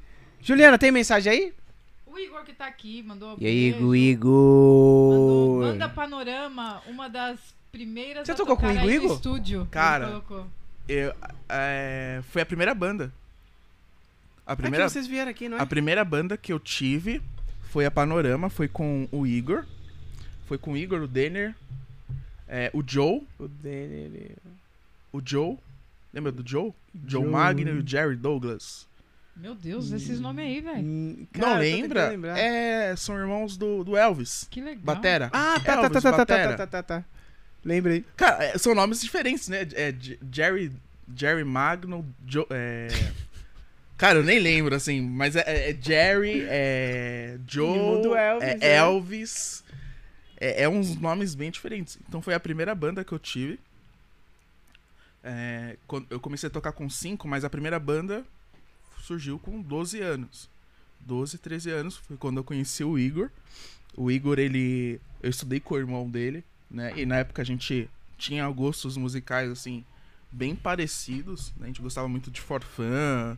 Tava muito na, na, na- nessa época de scratch, de. é, hardcore, assim, uma parada bem Green rancor. Day, tipo Green É, Day. Green Day, né? Tipo, uma, parada mais Juliana assim. conhece. Blink-182. Juliana. Gosto. Conheço Então, e gosto. Era uma parada, assim, bem. Né? E, e foi a primeira banda. O, meu, o, meu- o primeiro, primeiro show, assim, a primeira apresentação nossa foi no Lions Club. Era Cara, que evento? era um evento De escola? de escolas, assim, tinha, tinha escola de música. E a gente foi convidado pela, pela professora Ana Poli pra, pra tocar lá, né? Pra fazer um- uma apresentação. E a gente tocou alguma- umas. Foram umas oito músicas. Assim, foi bem bacana, assim, foi uma, uma, uma experiência, cara, única, Incrível. assim. Tipo, é a primeira experiência que eu tive, assim, de palco. É... Mas em casa noturna, cara, 14 anos, oficinas pub. Sim. Você tocava lá direto, né? Eu toquei, a primeira vez que eu toquei no pub foi eu tinha 14 anos. Caraca. E foi com é, uma banda que chamava Monotonia. Cara, olha o nome da banda, Monotonia, cara. eu- ó, Ah, eu amor de lembro, eu Deus, né, lembro, mano? lembro. É, e depois virou Los Felas. Los- É, isso. E a gente abriu pra, pra Fortune. É verdade. A gente abriu pra La Fortune do Rodrigo, do Rodrigo, né? Rodrigo Antunes, né? E depois de um tempo, eu- fui até convidado pelo Rodrigo pra tocar na, na La Fortune. Então eu toquei uns meses com o Rodrigo na, na Fortune. Mas isso anos depois. Anos depois eu acabei tocando com eles. Mas, cara, saudade do Igor. A gente precisa marcar um basquete, que ele gosta de basquete. Aham. O Bruno tá por aí Bruno também. Vinícius Serafim colocou: Vai pra cima, Bertão. Muito bom ver a sua sede e fome por Deus. Cara, o Bruno, ele é meu discipulador. É o pastor Bruno. Ele é discipulador na, na igreja onde, onde estou congregando. É, tô no, na comunidade Zoe, né? Em São Paulo. Ele é psicólogo. Cara, tipo, um cara fenomenal. Então, quem precisar de um psicólogo, cara, o Bruno é fenomenal, né? É, é um cara. pra ele vir aqui, né? É- Bater é um, papo cara- com a gente. Com certeza, com certeza. O Bruno, assim, é um cara, além de cristão, é um pai incrível, um amigo incrível, um cara, assim, que me acolheu muito, cara. Me acolheu muito. Então, às vezes eu tenho uma dificuldade, algum algum sentimento que eu, que eu quero, quero expor, alguma coisa que eu, que eu preciso conversar. E aí o Bruno vem, conversa comigo, a gente senta, a gente conversa, ele, ele me aconselha, me dá dicas, me dá é, sugestões de, de- em relação à, à igreja, ao, ao meu cotidiano. Então, assim, é um paizão, cara, também. Sabe? Não, não, não fico com ciúmes, Dedé. Você é, você é meu Poxa, pai. meu, poxa, meu, eu já tô Depois você bravo fala- aqui. Depois ele fala que você deserdou ele, né? Você é, meu É, paizão. ele Você, você é um já- paizão. Ele já tinha saído fora faz tempo. Né? Sem vergonha. logo, logo chamar o Bruno pra vir aqui, fazer um Vamos papo sim. com a gente. Pô, bacana. né? E, e me fala sobre o direito aí, cara. Sobre o direito, como que você começou. Cara, Sempre você teve vontade, cara? é. Tava ali com a música ali, sempre? Então, o direito ele, ele surge naquilo que eu tava comentando agora com você, de não de não querer cobrar pra tocar no meio gospel, Sim. no meio cristão. E, e foi o que a Juliana falou. Toda pessoa deveria ter uma profissão é, ale- que não fosse cobrar, né, pra Da tocar- igreja. Da né? igreja. Aham. Então, é, eu nunca me vi, a princípio, fazendo direito. É, a- o meu sonho sempre foi fazer faculdade de música, fazer músico, ser né? músico, né? Produção musical, Sim. né? Nessa vibe, inclusive, ainda é meu sonho ainda fazer produção musical e Sim. produzir. Aham. Tenho, tenho esse desejo, cara, essa ânsia por é, produzir Sim. sabe? Eu sou curioso. Eu gosto disso. É, então, quando foi em 2018, é, na dúvida, assim, muitas dúvidas, assim, pairando sobre minha cabeça. É 2018? Sim. É. É, muitas dúvidas parando, assim, na minha cabeça, cara, pensando, pô, o que, que eu vou fazer? O que, que eu vou cursar? E, eu me deparei com, com aquilo que eu cantava antes que eu cantava na época, sabe? No, no secular. O que, que, que eu cantava? Bandas que eram referências, assim, na, na, no aspecto de democracia. Então, Legião Urbana, Legião Urbana, né? Que, que falava muito sobre política, sobre governo, Protesto, né? protesto. As minhas músicas autorais, na época, Cara, era muito de que- questionamento, era muito, era, era muito assim. Então, a primeira coisa que eu pautei, cara, eu quero coisas que não, não sejam rasas. Eu quero questionar. Eu quero ir além. Mas, pô, o que, o que, que eu posso estudar? E eu pensei, cara, por que não direito?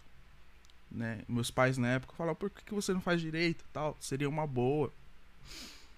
É, e, e eu iniciei, cara. É, assim, foi muito rápido. Fui na faculdade, fiz um- uma provinha da faculdade, né? E iniciei o curso em 2018, Não, onde você faz? na São Judas. Uhum.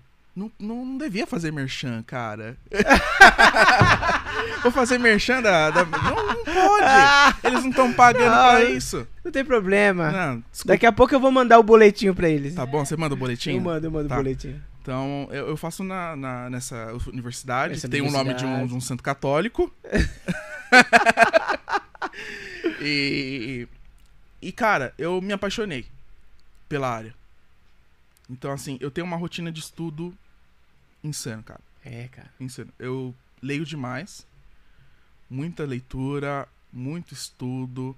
Assim, muitos casos polêmicos. é, E hoje o direito, ele está em expansão.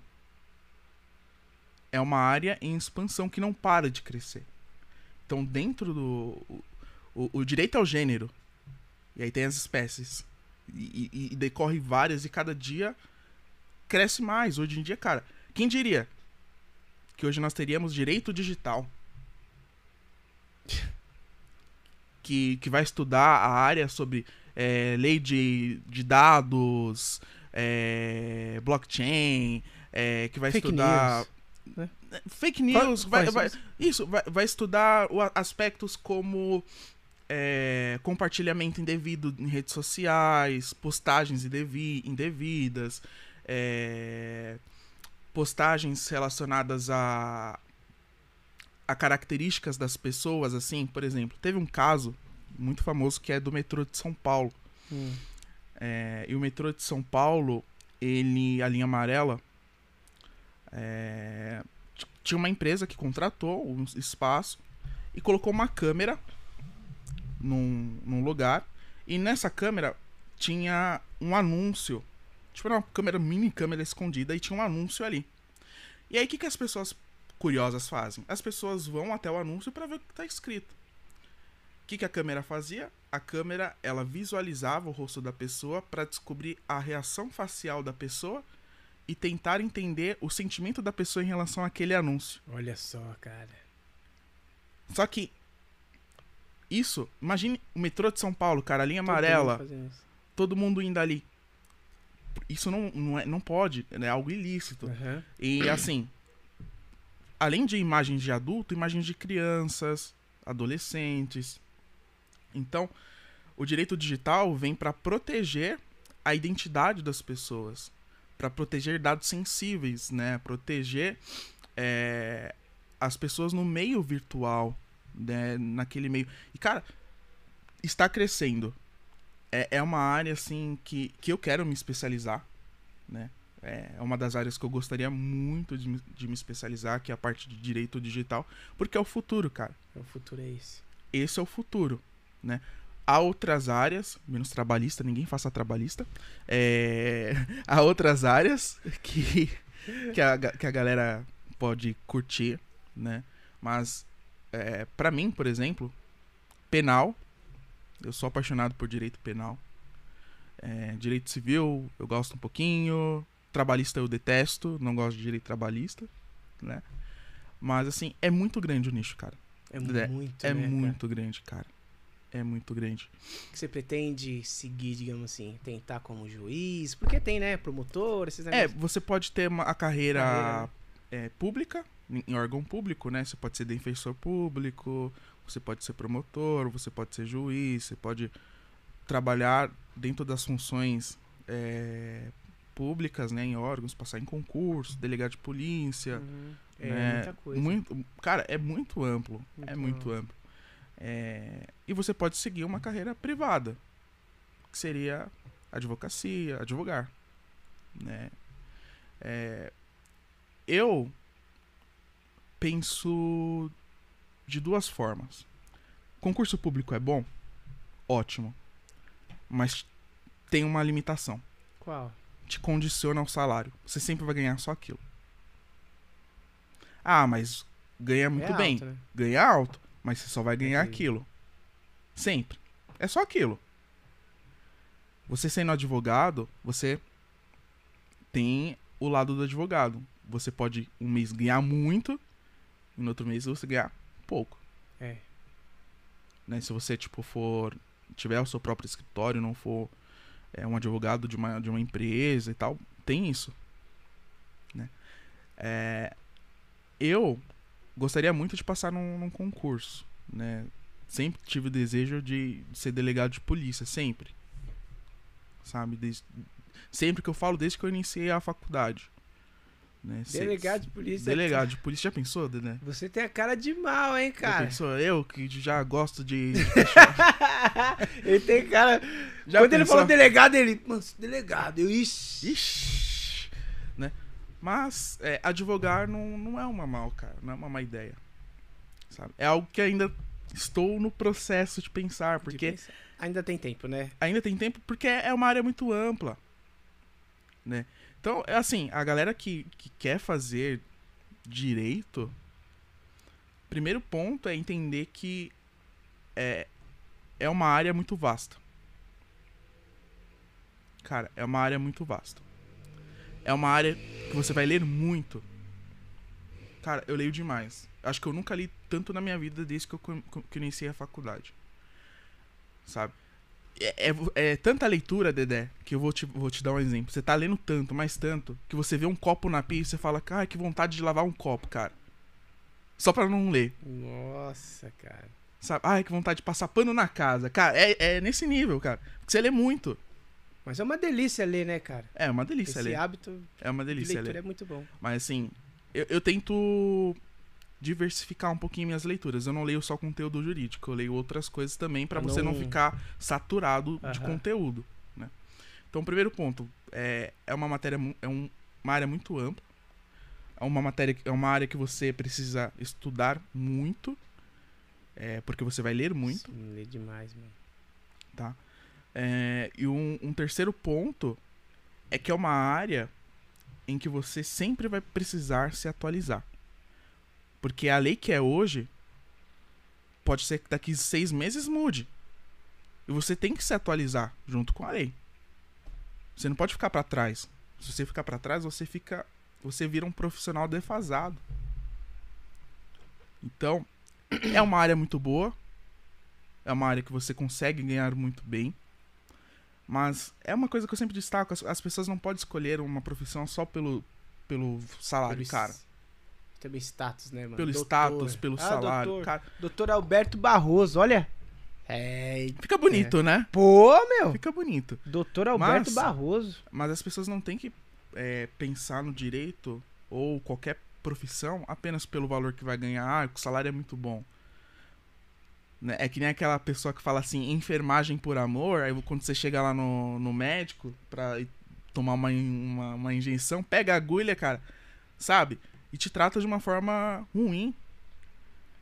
Não é enfermagem por amor, cara. É, é a mesma coisa do que do que veterinário. Ah, eu vou fazer porque eu gosto de bichinho. Chega lá, você tem que fazer cirurgia no, no bichinho, tá ligado?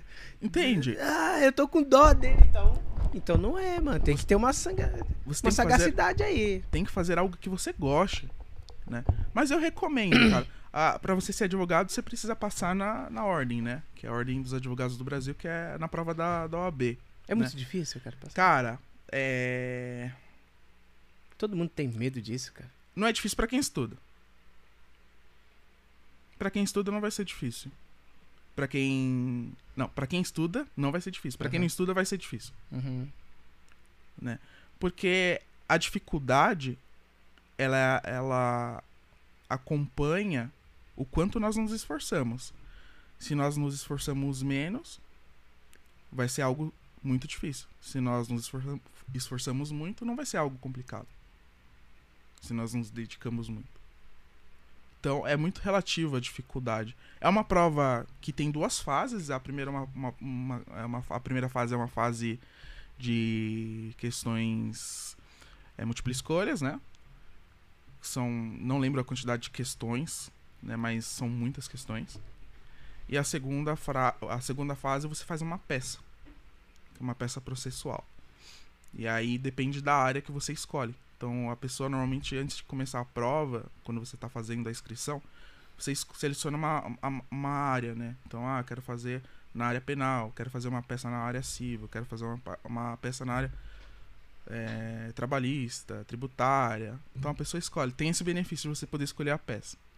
Só que agora, nessas próximas, esses próximos exame- exames da ordem, entrou outras matérias é, que não tinha antes no- antigamente nos exames. Então entrou direito do eleitoral, entrou direito digital, entrou matérias assim que antigamente não era cobrado. E isso, pelo que eu vejo assim do- dos colegas de, de turma, né, é uma preocupação assim, porque entrou coisas que normalmente não estão nas grades das universidades de direito. Vixe. A, a, as- a grade das universidades de direito são defasadas atualmente. Sabe? Eu acho que. E esse é outro ponto. A pessoa que quer fazer direito não, não deve se contentar com aquilo que, que vê na sala de aula. Tem que correr por fora também. Tem que correr por fora e estudar por fora. Porque apenas aquilo que você vê na sala de aula não é, não é o suficiente para você ser um bom profissional, cara. Entende? Como, como em qualquer profissão, Qualquer profissão. né? Mas tem peculiaridades, né? E é, é, é, é bacana, cara. Você poder defender as pessoas, você poder é, defender causas, né? Eu... Um dos meus maiores desejos, se eu tivesse um escritório, é ter funcionários, é, colaboradores surdos. Porque eu, eu sei, né, a língua, a língua brasileira de sinais. Eu estudei Libras, Aham. então eu me apaixonei, pela, cara, pela, pela comunidade surda. Então, é, eu queria muito, no futuro, se eu tivesse um escritório, trabalhar com pessoas assim, que, que tem uma, uma deficiência, algum tipo de deficiência. trabalhar com aspecto de inclusão social, sabe? Dentro do trabalho. Eu acho isso importantíssimo e falta muito, cara. Falta, né? Falta muito. Bacana. Robertão, mano, a gente já tá chegando no final já, mano. Passou rápido, né? Passou muito rápido, mano. Mas eu sei que a gente vai desligar aqui, a gente vai ficar A conversando. gente vai ficar. Porque você não con- você some. E Juliana, ó, eu marco as- o- o Dedé no Instagram, no- nos memes, na- nas coisas. Mentira. E ele nem visualiza. Bem-vindo ao clube! Ele nem visualiza. Né? Eu falei assim, eu, eu marquei ele esses dias falando assim, ó, Dedé, eu quero ver você tocando esse vídeo aqui. Nem viu. Bem-vindo ao clube! Me senti um, um filho. Um filho ruim. Mano, eu sou péssimo, cara, pra ver os bagulho, cara. Eu sou péssimo. Demais, desculpa, cara, desculpa. Eu tô brincando. Mas, galera, vocês que estão aí, a gente vai fazer aí, ó, um, um sinalzinho assim. Vocês dão print na telinha e compartilha lá no seu Instagram. Coloca lá no seu store, tá bom? Marca o é, arroba Alberto Barroso, Ou Alberto Barroso. o Alberto Barroso e seu Lemos Podcast. Beleza, gente? A gente vai ficar uns 10 segundinhos aí. Dá essa moral aí pra gente. Beleza? Vamos lá. Coloca na central. Vai lá, galera. Pode deixar que essa a gente compartilha, hein? Essa daí compartilha. Tira um print aí, pessoal. Se você gostou aí desse bate-papo, compartilha lá. Eita, Juliana. É, foi. Meu Deus do céu! Que tempo maluco é esse? Então é isso aí, Albertão. Muito Cara, obrigado, cara. Foi da hora o bate-papo. Foi bem polêmico e a gente aprende muito com você, a sua visão, o que você pensa. E com certeza eu vou assistir de novo tudo pra me aprender ainda mais, né? E, e tirar algum, algumas coisas, assim, talvez que, que eu possa estar errado, ter, ter alguma. é, é, é, como que é? Pensamentos, né? Diferente que possa estar agregando. A gente nunca pode descartar nada, né, Nada, cara? cara. Foi um prazer, cara. Foi um prazer estar aqui. Você sabe da admiração que eu tenho por você, né? Pela Ju, pela, pela sua família, né? A gente se conhece há anos, Bastante. anos, anos. Nossa, cara, você me conhece de criança. Você A tá época- quantos anos agora? Eu tenho 24. Vixe. Mas, e na época que você me conheceu, eu ainda tinha cabelo, aqueles cabelos Cabelão. blão, black power, É. caidão. Cara, hoje em dia eu sou careca quase, né? Quase não tenho cabelo. Então, assim, cara, foi um prazer, foi uma honra estar aqui com vocês. Tamo junto. E deixa aí a sua. Sempre eu faço. Faço uma última pergunta. É qual mensagem você deixa registrada no seu Lemos Podcast? A sua primeira participação. Cara, é. Não tava preparado pra isso, você me pegou. Falei que ia te pegar. Eu, eu diria assim que esse ano é um ano muito diferente. Nós estamos vivendo aí um ano de, de eleições. cara. E a minha, minha mensagem para as pessoas é, é conscientização. Né? Conscientização na hora de, de escolher os seus representantes, cara. Porque são eles que decidem aquilo que nós seremos e aquilo que nossas crianças de hoje em dia serão no futuro. Porque os nossos representantes, eles são nada mais nada menos do que um espelho nosso que ele- os elegemos. É. Quando, quando você votar, quando as pessoas votarem, é, lembre que vocês estão colocando na Câmara dos Deputados, no Senado Federal, na Presidência da República, o espelho de vocês. Porque aquela pessoa vai estar passando a sua ideia, né, a ideia que você gostaria de, de, de passar. Né? Então, votem com consciência, pessoal. É, é isso que, que é a minha mensagem nessa, nessa noite. É isso aí, Roberto. Muito obrigado, mano. Cara, Deus tamo abençoe, foi da hora. E é isso aí. Juliana Cavalcante, muito Valeu obrigado. demais. junto. Valeu, Ju. Obrigado pela contenção aí. Ana Júlia Cavalcante também tá por aí. E é isso aí, gente. Se, não se esqueça de se inscrever no canal, beleza, gente? todo mundo Compartilhar. Tá todo mundo inscrito, né? Então é isso aí. Muito obrigado, gente. Se você gostou, compartilha aí nos grupos aí. Que o bate-papo foi muito bom. Foi mesmo. Tá bom, gente? Um forte abraço. Deus abençoe.